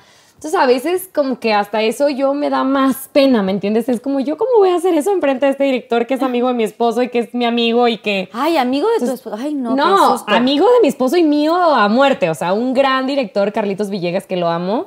Y también Mauricio Corredor, ambos, que son de nuestros mejores amigos, son directores también en Telemundo. Y, y les tocó dirigirme escenas muy fuertes de, de sexo. Y entonces es muy incómodo, ¿no? Porque es como, a ver, ven hasta un ladito y pues te tienen que revisar, o sea, pues en ropa interior, porque pues sí, el director tiene que ver si se ve bien, si no se ve bien, cómo lo va a hacer, eh, te marcan la escena y aunque las... No sé qué se, se imaginan las personas cuando ven una escena de sexo, yo no sé si es como, vas, acuéstense, pues no, chavos, no es así, o sea, se hace un marcaje de toda la escena donde literalmente, por ejemplo, yo, yo tenía una escena donde yo estaba sentada pues arriba, montada arriba de un güey, abierta de piernas, este, con tanguita y pezoneras. Y entonces al 5, 4, 3, 2 yo tenía que levantar la sábana, bajarla hasta cierta altura. O sea, es algo aparte súper medido que con cualquier cosita que te salga mal, pues ya toca volver a repetir. Y entonces el tiempo que tú pasas desnuda es mucho, o bueno, prácticamente desnuda es mucho mayor. tiempo. Eh, y entonces, por ejemplo, con, con Charlie Villegas, que así de repente le decía a mi compañero, mira, bueno, tú vas a poner tu brazo aquí y entonces, pues él que protegía que, o sea, exacto, y toda la escena ahí, y entonces beso por aquí, beso por allá, y entonces a veces pues hay que gemir y a veces... O entonces- lámele el cuello, así, ¿no? Sí, y es, y es, y es como una. Ya con las palomitas así, pero, tal cual, tal cual es así, es una coreografía y la verdad es que es muy cansón. Yo las odio. Eh, de hecho, es- estuve en una estira de floja con la séptima temporada justo por eso. La verdad es que no, no quería hacer más escenas de sexo. Eh, por Sí, mis pues sí. hijos también, ¿no? Como que digo, "Ay, no vayan a llegar el día de mañana a, a buscar en YouTube y no se encuentren a su mamá ahí en bola. Entonces me da un poquito de, de oso. Seguramente aparte- lo van a ver, pero tú tendrás, o sea, sabes que les Sí, vas a hablar de sea, eso y no pasa nada. De sí, ese- pero es- no es padre. O sea, yo me, yo me acuerdo que una vez duré en una secuencia 3 horas 12 minutos. Repitiendo contado la si escena. reloj, hermano, No, claro, yo estaba histérica y, y este. Y, y de entonces mi Alan Slim, gran compañero, gran, o sea, gran compañero actor y, y aparte de estos que te cuidan y todo, me decía, oye, pero estás enojada conmigo, yo, yo hice algo mal. Y yo, güey, no, o sea, ya sabes, como Ya no me hables, o sea, tú no tienes nada que ver, o sea, pero, pero sí, es que uno, uno se siente muy vulnerable. No, Uno puta, a ver, estar en, a ver, si de por sí estar con tu pareja. Eso ya es intimidante, o sea- No manches, ahora imagínate en un set con 60 personas, o sea, así aquí, exacto. Si aquí somos un set pequeño, ahora imagínate una super serie de acción de Telemundo. O sea, eh, es, es muy fuerte, o sea, es muy fuerte y pues toca hacerlo y, y- y digo, yo como actriz prefiero no hacerlas, o sea, siempre intento no. Si te llegan al precio, pues sí. ¿Verdad? Pero no, pues lo que es, ¿no? O Siento sea, que, que cuando está el papel interesante y todo, sí es O sea, Carla, como- sí te entiendo, pero llega. no, pero no, pero no. Y la ¿No? realidad hoy día no es así. O sea, al menos, o sea, ve Netflix. Todas las, todas las series del top 10 ahorita tienen escenas de desnudos, todas las series de todo, todo ya es escena de sexo, mostrar. Y yo no tengo un solo problema, pero yo como actriz, a mí sí me parece muy difícil hacerlo. Se ha sido un gran reto para mí, porque aparte, pues tengo mis inseguridades como todos. Y, y- y- y para mí ha sido muy difícil. O sea, subo de peso luego con la tiroides, entonces típico que corte, se le ve el gordito y es como... Ay, qué Chin, fuerte. Ay, o eso es sea, horrible. Entonces que te lo digan enfrente de todo el mundo, digo, uno sabe, ¿no? Uno se ve el gordito enfrente del espejo y, y pues tú sabes que está ahí, pero que ya te digan, oye, cortamos y repetimos porque está el gordito es Pero también habría que normalizar el cuerpo de la mujer, ¿no? Bebé, O sea, obvio, o sea, pero, pasa, pero o sea, de las primeras cosas que dije fue los estándares de belleza. Y son estándares de belleza que no son de hoy, son estándares de belleza que nos han vendido desde Marimar y Mariala del Barrio. Y, o sea, siempre ha sido así, ¿no? O sea, siempre eh, las protagonistas tienen que ser de alguna manera en específico, en colores específicos. Y eso está mal, o sea, está muy mal. Pero es la realidad en el mercado en el que vivimos, porque esto de lo que yo te estoy hablando fue el año pasado. O sea, no es algo que No, pasó hace mucho, mucho tiempo. tiempo. Pero se puede Y- cambiar. Yo creo Sí. que. no, que- me encantaría, o sea, me encantaría. Yo siempre que- soy vocera de, a ver, habemos gorditas, chaparritas, medianitas, ¿no? O sea, de todos colores todo- y sabores. de y- todo tipo. Ajá, pero sí odio hacer escenas de sexo y, y creo que el único reto como actriz que yo he tenido de verdad es desprenderme de, de esa inseguridad y poder hacerlo, porque sí lo he hecho, han sido contadas las veces, pero sí lo he hecho para algunos proyectos y aparte luego me muero de pena, o sea, típico que el otro día un tío así de, oye, te estoy viendo el Señor de los Cielos, y Ay, es como, no. no. tío, no veas eso, por favor, no, o sea, y luego vas a la comida familiar y todos los tíos ya vieron. oso con- es que te viene el Señor de los Cielos y es como, Qué fuerte, sí. sí, sí, Bueno. o sea, digo, me encanta el proyecto, pero ajá. Ay, bravo. Talí. Sí. Dianita, por favor. A ver, ya casi va a ser la última ronda, ¿eh? ¡Ah! ¡Qué emoción! A ver, ¿qué te tocó? ¿Estás muy lista? ¿Quién es el peor? El que peor te cae de los godines y quién de los mis reyes. Elabora, Mariana Ávila. ¡Ay, Mariana! ¡Ay! El que. ¿Qué hay? Ay, sí. ¿Puedes, puedes que no vas a contestar? No sé. ¿Quién es ¿No el que, el que peor te cae de los godines y quién de los? Pues obviamente no puedo contestar, ¿no? ¿Por qué no puedes contestar? Salud. Pues salud a todos los mis reyes, a todos los godines, claro que sí. Ay, ay Dios. Fondo, fondo, vas, vas, fondo, vas. fondo, fondo, No, fondo, fondo, fondo. ¡Ay! No, desde fondo. ¡Bravo! Ver, Está el agua. Que, Está oigan, delicioso. Está el- ¡Ah! Menos mal que estaba delicioso. Ok, bueno, esta es la última ronda, señoritas, por favor. Última pregunta. Primer- a ver, primero. tú haz- Ok, Natali. ¿Te arrepientes de algo en la vida? De Gaby Karenina. Not at all. Qué padre. ¡Eso, mamona! De lo Dianita. bueno, de lo malo, de todo. A ver, Dianita. A ver. ¿Alguna vez te han ligado o mandado nudes por Instagram? Elabora. Fabi López. Nunca me han mandado nudes Es por horrible, es Instagram. asqueroso. Sí, Es enojada. asqueroso. Oye, nunca. Pero, ¿Y por qué sientes que nunca? No sé. Pero aparte, ¿cómo quieres eso? Creo se que me no. hace raro. No, nomás se me hace raro. ¡Ay, estaría divertido! ¡Ay, sí estaría divertido! O sea, porque ya ves que te no, salen como no, Carrea no es divertido. A mí me lo han hecho muchas veces y es asqueroso. Y de verdad me provoca, o sea, tener al tipo enfrente y putearlo. O sea, Sí, ¿Neta, totalmente. sí? Creo que es agresivo. Creo o que es sea, agresivo. Sí es un- agresivo, un pero- request de, de mensaje y ves ahí un Pito, pene, pero o sea, te sale perdón. ¿un blurreado.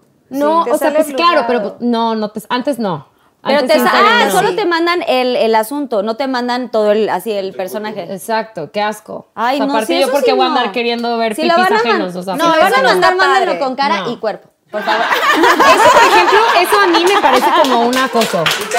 Ay, el teléfono. Si es acoso, si es Eso acoso, si es eso es algo un acoso así. a tu, a tu Sí, no, intimidad sí. y a todo. Pero o si es una foto bonita, o sea, no es de esto, O es sea, esto. Si es un modelo argentino de no, no, dos no. metros. No, pero si es el, o sea, si es el pecho, lo que sea, ah, ok, ya que te manden el pack o como dicen No. ahora. ay, ¿Qué ojo? O sea, yo lo que estoy diciendo es como de bromita, entiendo. Y sí, ahorita está muy cañón este tema y el respeto y, y Sí, las mujeres y toda esta agresión que, que hemos estado viviendo en estos últimos eh, meses, ¿no? Bueno, desde hace muchos años, pero a lo que voy es que lo que está ahorita como mucho más fuerte son estas eh, marchas y este movimiento que estamos haciendo las mujeres.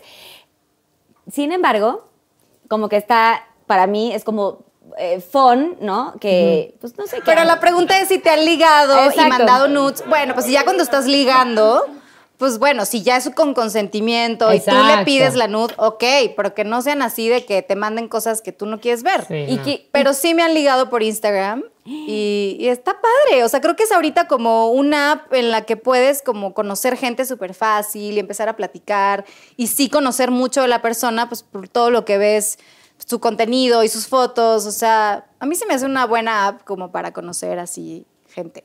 Y a mí me parece, y siento que quiero aprovechar esta pregunta, porque Diana, tú has sacado unas fotos como que últimamente muy sexy. Fotos, videos, ¡Qué historias. inocente! Oye, ¿por qué estás sacando así? O sea, ¿no te han llegado así a...? Pues ya dijiste que ligar no tanto, pero como alguien así que no te daba like o que ahora ya te agregó como que... no Ay, sé. yo te pongo corazoncito siempre. bebé. Tú siempre, baby. Se sube No. así en tanguita y yo. Y fuegos. O sea, O sea, No, ¿por- la verdad es ¿por que qué creo- tan sexy? Y la de los lentes que estás así con el bikini, wow. Pues creo que yo siempre... ay, sea, que yo siempre he sido sexy. Sí, o sea, siempre he sido una persona que me relaciono mucho con la sensualidad y con ser coqueta. O sea, siempre he sido así. En mis redes no lo hacía mucho, pero como que de un tiempo para acá, o sea, empecé como un régimen distinto con un chavo que se llama Jorge Valverde, que está increíble, que lo pueden seguir en Instagram ahí en, en mis Entrenador de las dos, divino. Sí, o sea que es increíble y que también siento que está padre que las mujeres nos sintamos orgullosas de nuestro cuerpo, sea como sea, ¿sabes? El de buscar tu mejor versión y echarle ganas y sentirte linda y, y libre, creo que es algo padre. O sea, yo siempre he estado como muy relacionada con eso.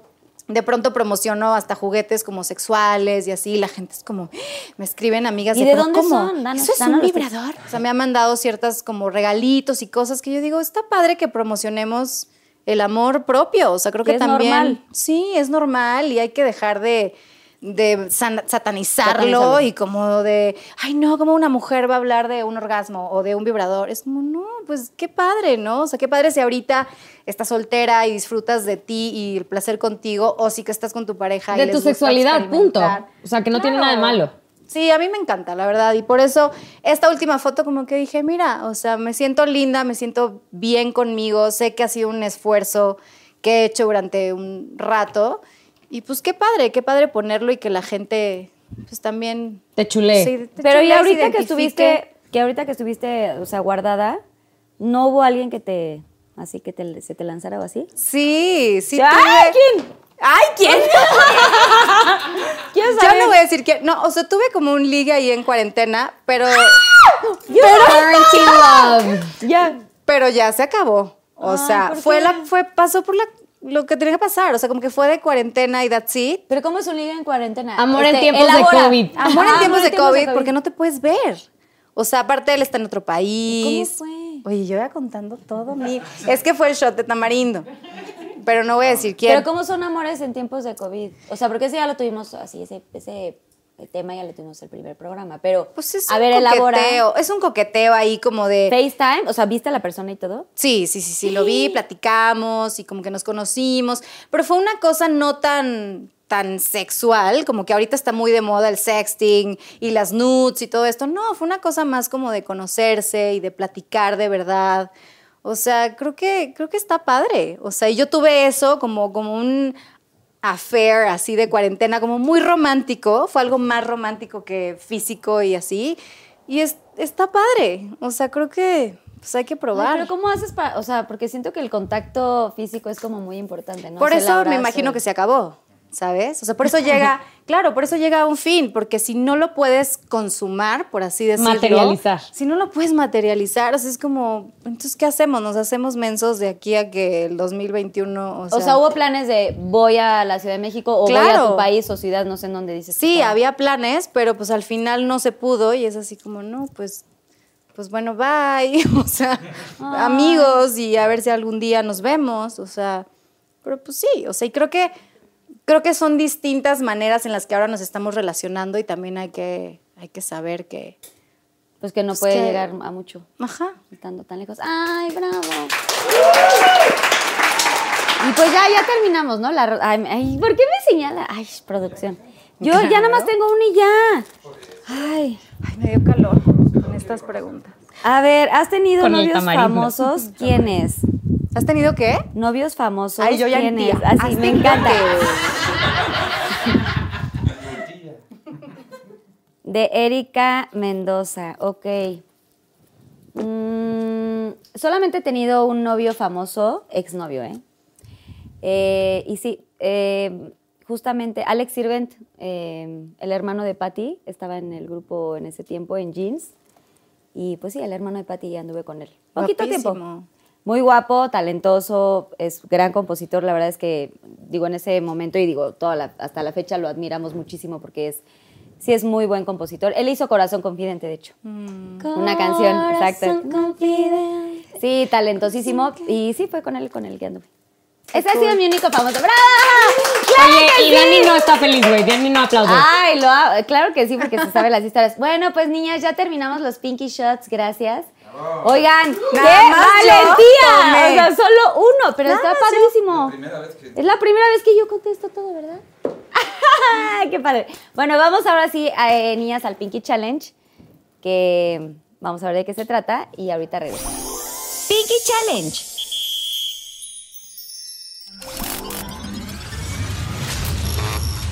Cantando la rola. Canta y gana.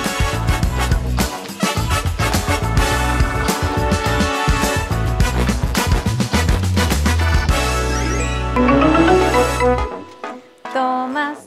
Uh, pero ahí perdí yo. Tomás. Ok, ok. Ya, perdón. Ok, ok, ya.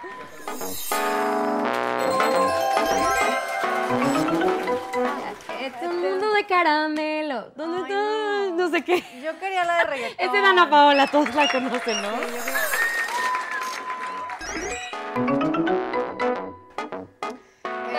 pa' la playa a curarte el alma. Na, na, na, na, na. Abre la medalla.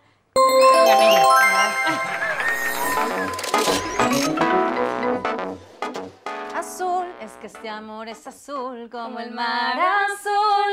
En el cielo gana de ilusión.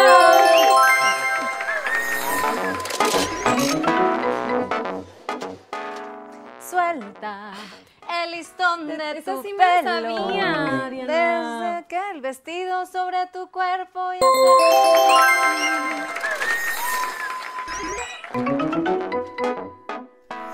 No encontrar ojos así como los que tienes tú.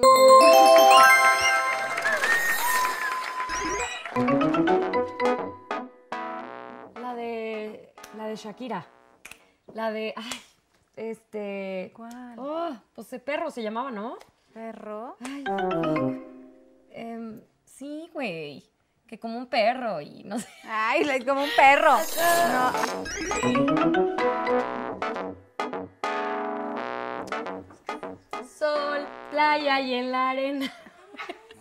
Arena y sol, el mar azul. No, güey, sí existe. Contigo Este yo, reggaetón es viejísima. Es como de los conmigo 2000 La que yo dije primero. Sí, no. Otra palabra porque sí existe. Esclava del teléfono, así vivo yo. Eso, dejándote pensé- mensajes de amor. Yo pensaba que yo era una rocola, güey. Hasta que te conocí. Hasta que. te Bueno, ya, conocí. perdí. Ah, te creas. No, ya. Dame tu tequila para olvidarme de tu amor. Wait, what's wrong with you? O sea, ya iba a cantar yo. ¿Cuál? A ver, cántala. ¿Esa Este, misma o cuál? no. ¿Cuál, cuál, cuál? O sea, ya iba a pensar, güey. ah.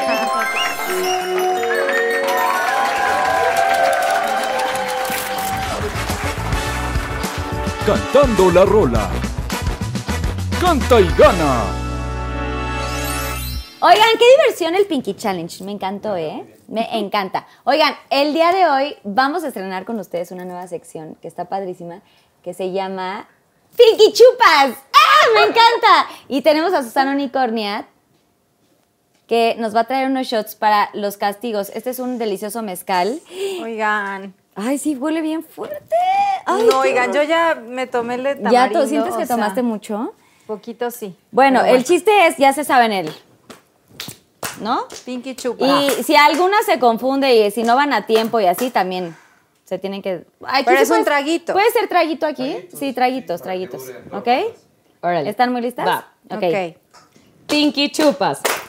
Presenta nombres de... Películas. Por ejemplo, Por ejemplo, El Señor de los... No, ese es de serie, ¿no? De los anillos, puede ser. ¿Pero es serie? ¿Tiene que ser película? Dije Sí. película, está bien, no perdió. traguito. Hoy vas a decir El Señor de los Cielos, Dije, ¿verdad? no, dije El Señor de los Anillos. ¿Ah, sí? Sí, Bueno, ah, revísenlo. Bueno, dale un ratito, a ver, ¿está bueno? Ay, yo andaba en tequila, señores. Otra vez, venga. Ok. Pin, Pinky Chupas. Presenta. Yo voy. Nombres de. eh, nombres de telenovelas. Por ejemplo, Marimar. María Mercedes, Mariana del Barrio. Secretos del alma. Dulce Desafío, Lazos de Amor. Silvana Silana. Diana Salazar. Rubí. Señor Cecil. No, ¡No esa puede es repetir! novela. Ah, no. Es serie. Es serie. es serie. Shot. De 120 capítulos, güey. Shot. Es novela. Así como yo dije, o sea. Sí, esa es teleserie. Esa es teleserie. Ahora te va a ti definir, ¿ok? Vale. Ok, ok. Dianita. Pinky Chupas. Pinky Chupas. Presenta. Nombres de. Vibradores. Por ejemplo. O sea, nombres de. No mamen. Ya perdieron, ya. Güey, ¡Ya ¿cómo perdimos! Sea, Muy mal, señora. Por inventada, por inventada. Quería que O todas sea, tomaran porque yo podríamos un haber dicho gigante. eh, como figuras o, o El como- bunny o... Ajá, el delfín, el green monster. Yo no, sé de esas cosas, Este me oigan. está. Muy fuerte. Oigan, no, yo tomé Ay, vodka hace rato. Ya siento que estoy sudando mucho. Sí, pues, todo es comestible aquí en Pinky Promise. De hecho, me encantan. ¿Vamos a seguir jugando o ya no? The Happy World, claro O que sea, sí. ¿ya se rajaron? No, claro que No, sí. Pero no, vas a empezar no, a comer. que sigue. Ay, yo Ok. Pinky Chupas. Promise. Ah, Pinky Promise. Pinky Promise. What's Yo wrong with Candy you? Cachupas y Pinky Promise. O sea, todo mal, el mezcal nos está haciendo efecto. Sí, toma. Díganme de qué. ¿Quién va a decir ahora? Yo ahora me toca a mí. No, ¿quién inventa de qué? A Diana, ¿no? No, Sí, ella de dijo ahorita de nombres Ay, la de- cagaste. Ok, Ajá. va. Ah, no, pero tú seguía yo, porque luego de mí. Ah, sí, te, te a ti. Ok, Va. Ok. Pinky Chupas. No, espérense, otra vez. De Tres, arriba. dos. Tres, dos. Pinky Chupas. Presenta. Nombres de, Tiendas de ropa. por ejemplo, Bershka. Sara. Máximo Duty. Forever eh, 21. Christian Dior. Prada. Eh, Pull&Bear. Palacio de Hierro. ¿Qué no? Ese es. No, eso no es el. Ese, es una tienda de ropa. No, ese es un centro Es una comercial. No es un centro comercial. Es una tienda departamental. Ay, güey. Ay, yo así Tienes es que tomar. Oye, no. ¡Ah! ¿Qué foto te lo tomaste? ¡Ah! ¡Bravo! ¡Aplausos! ¡Ay, qué valiente! Oye, Talí, ¿qué onda? Pinky Chupas. Va. Ok, tres, dos. Pinky Chupas. Pinky chupas, chica. Presenta. Presenta. Nombres de. Nombres de. ¿De qué, chica? Ay, de artículos de oficina. Por ejemplo, Engrapadora. computadora, Libro. Contaduría. lápices, Borrador.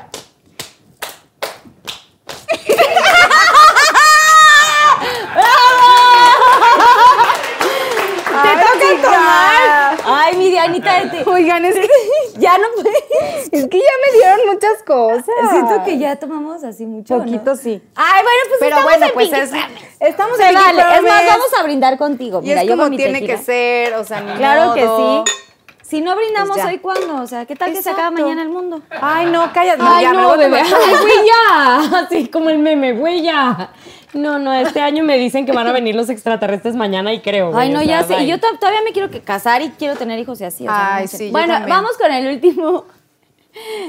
La última ¿El ronda. personaje otra vez o qué es ahora? Espe- personaje. Ahora en, en- en Estrella. En Estrella y en. en ¿Cómo se llama? Este, ¿cómo se Berenice Ahumada. Berenice Ahumada. Venga. Y contesten así en ese. no, ok. Ay, qué grandes actrices, las admiro. Tras, tras. 27, 28. Ok, tres, dos. Pinky Chupas. Pinky Chupas. presenta. Nombres de. Diseñadores. Por ejemplo, Carolina Herrera. Carlos Pineda. Dolce Gabbana. Esmer Espinosa.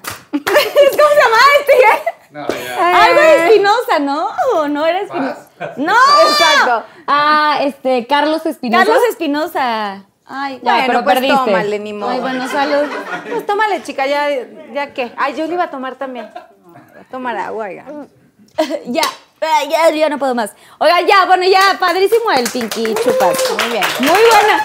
Oigan, son las primeras en esta, en esta sección, ¿eh? Porque ya es otra muy novedosa y muy padrísima. Pero, a ver, antes tengo una duda. No sé si ya si se pudiese, yo quisiese. Dianita, a ver, cuéntame, porque no creo que no comentamos el punto de Ay. tu último exnovio. ¿Tenías un exnovio o algo así? De mi último exnovio, pues sí, tuve una relación bien padre como de tres años, que terminé hace un año. Bueno, a ver, ¿y por qué cortaste? Pues ¿Quieres creo com- que- comentar así como a la gente y así? Sí, creo que fue una relación bien padre, pues súper linda, crecí muchísimo, aprendí mucho de este hombre, creo que la verdad, lo más bello que te Ah, puede cállate, dejar una pareja. ¿Qué quiere decir la gente cuando dice crecí mucho? ¿Cómo creces mucho en una relación? A ver. Pues es que, chava, tú te casaste así. Yo, la verdad es que llevo varios novios. No, la verdad es que yo nunca me había como independizado, o sea, nunca independizado emocionalmente, económicamente de una pareja. O sea, era muy fuerte. Como que yo, desde que salí de Monterrey, siempre como que busqué tener novio y como de alguna manera, pues como que dependes un poco, ¿no? Y es lo que te enseñan, como de, ay, si, ten- si no tengo un hombre a mi lado, no está completa mi vida, o tengo que tener a un hombre para que él eh, provea y lo que sea. Y como que este exnovio, la verdad es que me, me ayudó a entender que yo era capaz de muchas cosas, que yo podía ser quien yo quería ser, que no tenía que seguir a nadie y, y nada. Entonces, pues sí, creo que crecí mucho en ese aspecto, o sea, en el aspecto de que me di cuenta de mi poder personal, en mi mis capacidades como, como mujer, como actriz, como ser humano. O sea, sí, salí de ahí como renovada y lista para, pues, para comerme el mundo, pero ahora yo sola, ¿no? O sea, nunca había estado sola y llevo ya como un año y cachito viviendo conmigo y está bien padre. Fuera de esta burbuja y fuera de todo esto y rompiendo todo. O sea, más bien enfrentando y entendiendo estos miedos, ¿no? Que de pronto tenemos. Sí, creo que es bien difícil de pronto también cuando vienes de una sociedad como Monterrey, que te enseñan esto justo de que necesitas tener una pareja y pareciera que ese es como el fin último. Y está padre también tener una pareja y está padre casarse y está padre formar una familia si eso es lo que tú quieres en, en este momento de tu vida. Pero a lo mejor tú tienes otros sueños, a lo mejor quieres lograr ciertas cosas antes de comprometerte con alguien. Y era lo que yo no había entendido. Y ahora digo, oye, pues está padre. O sea, creo que nunca había estado conmigo, nunca había vivido sola. Y estoy feliz como descubriéndome, redescubriéndome y, decidiendo por mí misma lo que quiero y lo que no quiero.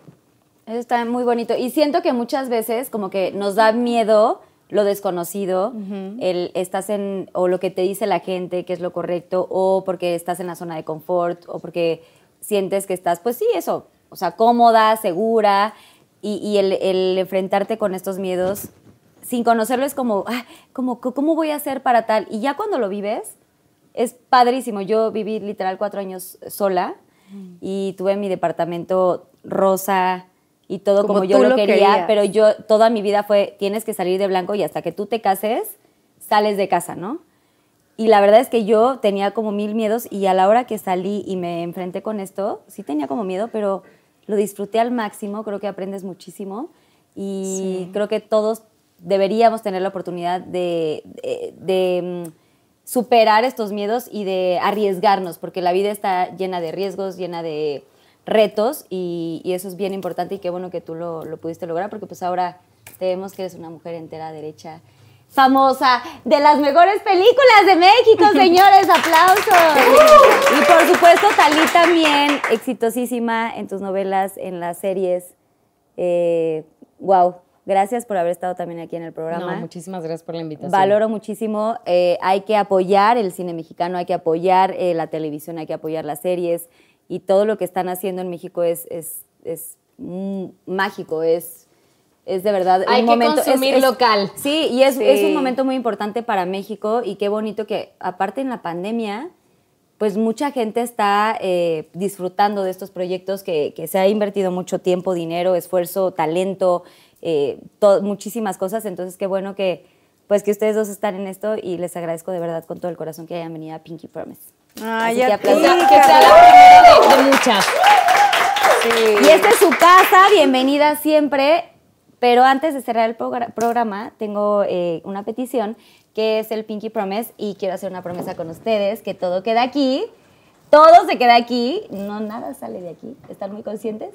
Y es una confesión de cada una que quieran compar- compartirle con el público conocedor y con los fans y con mis Pinky Lovers, algo que quieran compartir. Pues yo, yo más que una confesión, este, yo me, me gustaría como, y voy a tratar de ser súper breve porque en verdad es, es- es algo como súper extenso y largo de, de platicar, pero las redes sociales, voy a partir de las redes sociales, ¿no? Creo que siempre en las redes sociales mostramos la, la mejor cara o que muchas veces conocemos a alguien solo por medio de las redes sociales y nos imaginamos que su vida es de una forma u otra, ¿no? O sea, por, por lo que nos muestran y tal. Y yo me he topado muchas veces con, con que la gente tiene una idea de, de mi persona o de mi vida que no tiene nada que ver con, con lo que yo de verdad soy, en el sentido de que pues, mucha gente entra a mi Instagram y piensa como, ay, esta mujer que tiene la vida perfecta, ¿no? O sea, su esposo, sus hijos, hace lo que le gusta, viaja, esto. Pero la verdad es que hay un, o sea, hay, hay un... Detrás. Hay una historia de, de muchísimos años de trabajo y, y de esfuerzos. Yo, yo he tenido una vida de trabajo, o sea, la vida me ha puesto como obstáculos muy duros a nivel eh, familiar, a nivel económico, a nivel este, emocional. Yo pues, vengo de provincia también, de Hermosillo, Sonora. Te digo, voy a intentar ser muy breve, pero sí es un mensaje que me gusta compartir. Yo, aparte de lo que hago, eh, llevo ya un, un par de años dando una conferencia que se llama Ten cuidado con lo que piensas porque lo logras, que es una frase que tengo tatuada literalmente en la costilla y me la repetía mi padre todos los días desde que me acuerdo. Eh, y básicamente habla de cumplir los sueños, de trabajar por los sueños. Yo vengo de Hermosillo y cuando tenía nueve años mi papá tuvo un derrame cerebral que rápidamente nos puso a mi hermana y a mi mamá en jaque, este, porque pues obviamente nuestra realidad cambió así de la noche a la mañana. Y yo tomé la decisión de empezar a trabajar, entonces empecé a trabajar en un supermercado para, pues de alguna manera quitarle un poquito de presión a mi mamá. Y ella fue la que me lo sugirió y después de eso, al principio la odié muchísimo porque aparte en ese, en ese supermercado donde yo trabajaba, asistían como todas las mamás de las niñas del colegio, de niñas ricas al que yo asistía antes de que esto pasara. Entonces era súper fuerte porque siempre me veían como con lástima. Y no porque eso tenga nada de malo. De hecho, creo que de las grandes lecciones que he aprendido de mamá fue exactamente eso, que todos los trabajos son eh, honrados y era lo que me estaba intentando enseñar en ese momento de la vida. Inculcar. Y al, y al principio me costó muchísimo trabajo, de verdad que, o sea, me moría de la pena cada que me veían, como que intentaba esconderme y demás. Y después entendí, o sea, de verdad después ya me metía mis 500 pesos todos los días y decía, pues maravilloso, ¿no? Eh, Maravilloso trabajar y poder aportar a la situación. Y entonces, eh, de hecho, el que yo hoy sea actriz y hoy tenga la carrera que tengo fue un poco como un accidente y un resultado de un año después de que tengo que entrar a trabajar al supermercado me, un amigo de mi papá, que era director de una televisora de Televisa regional, este, me invita a formar parte de un certamen de belleza, no sé qué, y el premio era justo como ganar una beca para estudiar actuación. Y yo, la verdad es que nunca me había pasado ni por aquí ser actriz o trabajar en televisión ni nada de eso, sino que vi esa posibilidad como, con esto voy a poder cambiar la vida de mi familia y voy a poder como cambiar la vida de mi mamá y de mi hermana y obviamente no gané, o sea, gané el segundo lugar, eh, no el primero, entonces no me gané la beca y tal, pero eso me abrió el paso en la televisión, entonces empecé a conducir un, un programa de, de televisión y, y simplemente cambié un trabajo por otro, pero entonces mi historia era del trabajo 100%, o sea, de, no podía darme lujo de dejar de trabajar porque pues la situación era, era complicada, aparte mi hermana que le llevó seis años había nacido enferma, entonces bueno, eran, eran un montón de situaciones hasta que finalmente la vida me trajo a Ciudad de México cuando tenía 16 años. Me vine sola, literalmente con lo que tenía puesto y pues a tocar puertas, a hacer castings de comerciales. Eh, Diosito siempre me puso como Los Ángeles y las oportunidades y las fui, o sea, pues aprovechando ya como medio sabía. La verdad es que la primera vez que entré a un set a actuar no sabía ni cómo ponerme un lavalier, o sea, y, me tocó ir aprendiendo. O sea, yo, yo soy actriz de oficio, este, pues nunca tuve la oportunidad como de irme a estudiar, ya sabes, eh, como hacen muchas afortunadas y afortunados, y yo más bien me hice, me hice aquí, o sea, en, en un set y con, y con la gente aprendiendo y todo. Y justo cuando yo pensaba que mi carrera despuntaba y todo esto que les platiqué hace rato, eh, me dan la noticia de que mi mamá está súper grave en el hospital. Tengo que regresar a Hermosillo. Mi mamá pasa seis meses en coma. Y durante esos seis meses, obviamente, la desahuciaron un montón de veces, que tenía yo que desconectarla y tal. Yo nunca acepté, o sea, como que siempre quise seguir eh, pues aferrándome a que ella iba a vivir y todo. Y mi hermana era súper pequeña cuando pasó eso. Y desde ese momento mi mamá vive, o sea, lo quiero decir porque luego siempre se imagina lo peor, pero mi mamá vive y gracias a Dios eh, se ha recuperado casi por, por completo, aunque han sido 11 años de ir y venir y buenas épocas y malas épocas.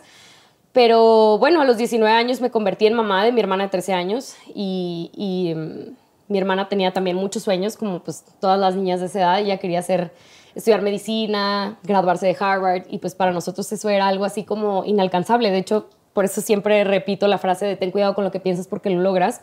Porque justo Cintia, así como yo decía que pues yo nunca dije quiero ser actriz, pero ya una vez que me encarrilé en esto, entendí que esta, este era mi medio para poder eh, financiar y proveer todas las responsabilidades que yo tenía y demás.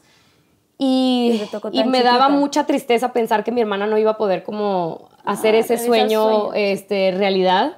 Entonces me puse a trabajar y entre, entre mi mamá después que se recuperó y yo que estuve aquí desde los 16 años trabajando en Ciudad de México, pues mi hermana se graduó de medicina de Harvard con honores hace tres años y ha sido una de las cosas como más espectaculares que me han pasado. Se me pone la piel chinita acá que No, lo que cuento, ya pero sé.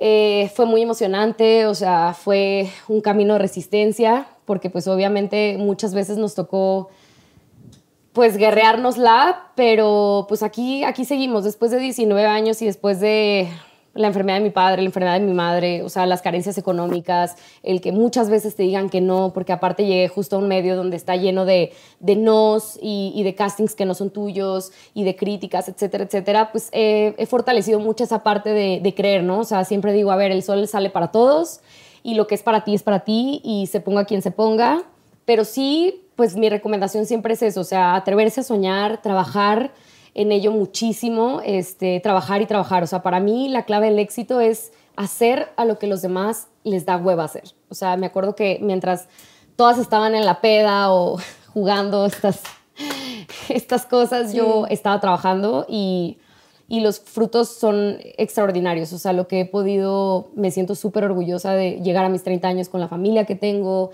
eh, con mi mamá viva, con mi hermana siendo la chingona que es y, y- y yo pues que sigo, ¿no? O sea, que sigo intentando tener mi lugar, ¿no? En, en- en este medio que es tan difícil. Entonces, eh, de verdad, no importa de dónde vengan o cuáles piensen que son sus carencias, les aseguro que siempre hay alguien más jodido que nosotros. Entonces nos toca levantarnos, trabajar, ser constantes y creer. Tengan cuidado con lo que piensan porque lo logran. Sí, de verdad. Yo siempre lo digo. Ah, Salud. Cali, de verdad, eres una mujer ahora ya muy valiente y de verdad eh, aprecio mucho tus palabras porque hay muchas cosas que me identifican mucho contigo y el que menciones que para ti era una cosa muy importante eh, proteger a tu familia es increíble porque yo soy también familiar y yo también siempre pienso en mis papás y en mis hermanos y de tan chiquita tener tantas responsabilidades, pocas personas vivimos esas situaciones, pero qué bonito que tú lo, lo, eh, sin querer te tocó esa responsabilidad y lo supiste superar y lo supiste llevar. Entonces, de verdad, ay, gracias. Me hiciste, se me salieron las lágrimas muy cañón. Salud. Salud. Salud, Dianita, también. Salud. Ahora te va tu confesión, tu Pinky Promise. Sí, mi Pinky Promise. El Pinky Promise, fashion. Saben Que que yo me llevo como un viaje personal desde hace un año y meses, como de reencontrarme conmigo, como de verdad saber, o sea, ser honesta conmigo sobre lo que quiero de la vida y lo que quiero para mí. Mi carrera para mí siempre ha sido algo muy eh, obvio y algo muy eh, que siempre he sabido y siempre lo he, eh, siempre he estado muy segura de lo que quiero y a dónde quiero llegar. Y creo que lo he logrado, me ha costado mucho, lo he luchado mucho, pero ahorita estoy muy orgullosa del, lugar profesional en el que estoy. Pero personalmente me di cuenta que, abandoné un poco mi vida, o sea, abandon- me abandoné un poco a mí, abandoné un poco a mi familia con este afán de lograr algo y, y de tener ciertas cosas. El año pasado también tuve como lecciones muy duras de la vida que me hicieron regresar y voltear y ver a mi familia y decir, híjole, Es lo más importante. Es lo más importante, ¿no? O sea, puedes Sí, tener eh, el trabajo y, y lo que tú quieras, lo que te trae, el, el prestigio, o la fama, o el dinero, o lo que sea, pero la familia es lo más importante, ¿no? Y nunca hay que olvidarse de eso. Y, Y, aparte son quienes te regresan siempre a, a ese lugar, ¿no? O sea, creo que Claro. pasas tiempo acá y de repente llegas a Monterrey con tu familia y dices, esta es la verdadera Diana, o sea, aquí es a donde pertenezco y esto es lo que soy. De aquí ¿no? te soy. recuerdan quién eres. Y para mí como que ha sido un autodescubrimiento padrísimo este tiempo, incluyendo la pandemia, como de reconectar conmigo. Y creo que mi Pinky Promise conmigo es no te dejes nunca más, o sea, no te dejes eh, llevar por tu carrera, ni por los demás, ni por una pareja, ni, o sea, por nadie, ¿no? Como mantente firme a tus convicciones y a tus sueños y a lo que amas. A tus Y- raíces. Y sí, o sea, quién eres de verdad, porque a veces te manipula mucho el mundo que está allá afuera y las amistades o la misma familia, entonces pues no te olvides de quién eres, ¿no? Creo que esa es la promesa que me he hecho estos últimos meses y, y que pienso pues no romper nunca más. ¡Ay, qué baby. Oigan, qué bonitas, de verdad, qué bonitas confesiones para Pinky Promise. De verdad, gracias, Anita. Es que sí, No, a ti. nuevamente lo digo, también me identifico con la familia. Yo siempre pongo family first Sí. en todas mis historias cuando tengo oportunidad de estar con mis papás y, y- y lo que les decía al principio, para mí justamente este, estos tiempos de COVID me ayudaron a, después de tanto, estaba en tres años de muchísimo trabajo constante, o sea, excesivo, y que veía por ratitos a mis papás, pero literal tuve oportunidad de estar estos cuatro meses, eh, 24/7 con mis papás, me los traje a, a a vivir aquí conmigo porque los quería disfrutar al máximo y para mí fue una gran lección, gran aprendizaje y no saben cómo lo disfruté. Y, y sé que es una situación terrible para todo el mundo lo que estamos pasando, pero para mí creo que esto de estar con la familia me vino a, o sea, me llenó, me refrescó. Digo, porque aparte de lo que decías tú al principio, hay que verle el lado positivo y creo que hasta de lo más malo podemos rescatar algo. Y pues bueno. yo creo que todos rescatamos eso, ¿no? O sea, el tiempo con, con nuestros seres queridos y, y- y eso que de pronto queremos y que no podemos tener en, en esa otra normalidad que teníamos antes. Que se te olvida. Sí, disfruten, disfruten a su familia, a sus abuelos, a sus papás, a sus hermanos. Creo que es lo más valioso que Liguen tenemos. en Instagram como Diana. Liguen. Oigan, y a ver, antes de despedirnos, próximos proyectos, ¿qué tienen ahorita? O sea, ¿tenemos algo como al aire, alguna serie, películas? ¿Qué tenemos, Dianita? Yo ahorita estoy en Netflix con la serie de La Búsqueda. Ah, sí. Eh, todas mis pelis están igual en Netflix y en Amazon. Eh, y voy a estrenar eh, muy pronto una serie que hice con Julián Román, con nuestro amigo que adoramos de El mejor Colombia. amigo que el hice un cameo en el capítulo 1. Sí, va a estar bien padre, ya la podrán ver, se llama De Brutas Nada. Es una serie también como muy feminista, muy linda. y ¿Cuándo pues ya. sale? ¿No sabemos fecha? Eh, todavía no, no estoy muy segura, pero es este año. Ok, antes de diciembre. Eso sí. Sí. Ok, ¿y tú? Pues yo la verdad es que concretado así ya firmado nada, pero tengo tres propuestas con Telemundo, que ya es casa, y una más, eh, bueno, dos más. Una para una serie Netflix, que va a dirigir un amigo mío que no puedo decir todavía porque eso sí, todavía no lo puedo contar, pero una, una serie de mujeres padrísima y, y bueno, castings y eso que han salido recientemente, pero estamos así todavía esperando. Así poniendo chañitos. Estaba en promesa desde el año pasado, obviamente con lo de COVID está un poquito como, como frenado, pero está en promesa la octava temporada del Señor de los Cielos, que quieren seguir, que yo ya no lo puedo creer. De verdad, yo no lo puedo creer, ¿eh? O sea, yo, yo no lo puedo creer. Y, eh, y bueno, y en estos meses justo de COVID se habló de retomar el tema de Silvana Sin Lana. Eh, De hecho, hicimos un reencuentro que nos fue muy bien. Lo, lo llevó todo la gente de, de NBC.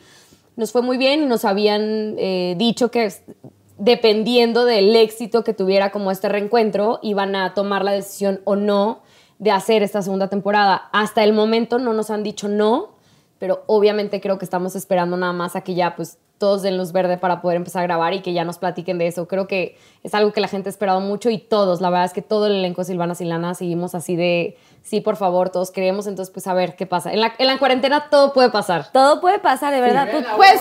Pinky Promise salió- Ah, pero pueden la- ver Silvana Silana en Netflix, también está en Blim, eh, también está en YouTube. Bueno, En está- todos está- lados. Está en todos lados, sí. Oigan, pues Pinky Promise también salió del, aquí en el COVID. O sea, Genial. creo que hay cosas que pueden suceder y es cuando que uno menos lo nos pusimos espera. creativos, nos Nos pusimos, muy creativos. pero Sí. felicidades a las dos, son eh, mujeres muy también. exitosas, Gracias, talentosísimas.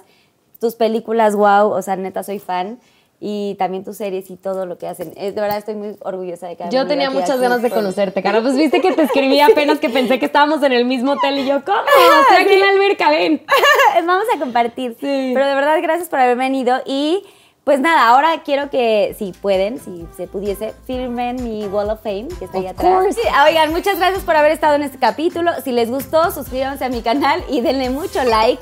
Gracias de verdad por todo el amor, Pinky Lovers, y compártanlo para que seamos una familia mucho más grande de Pinky Lovers. Besos, que Dios los bendiga. Ah, ah, ah, ah, ah, ah, ah.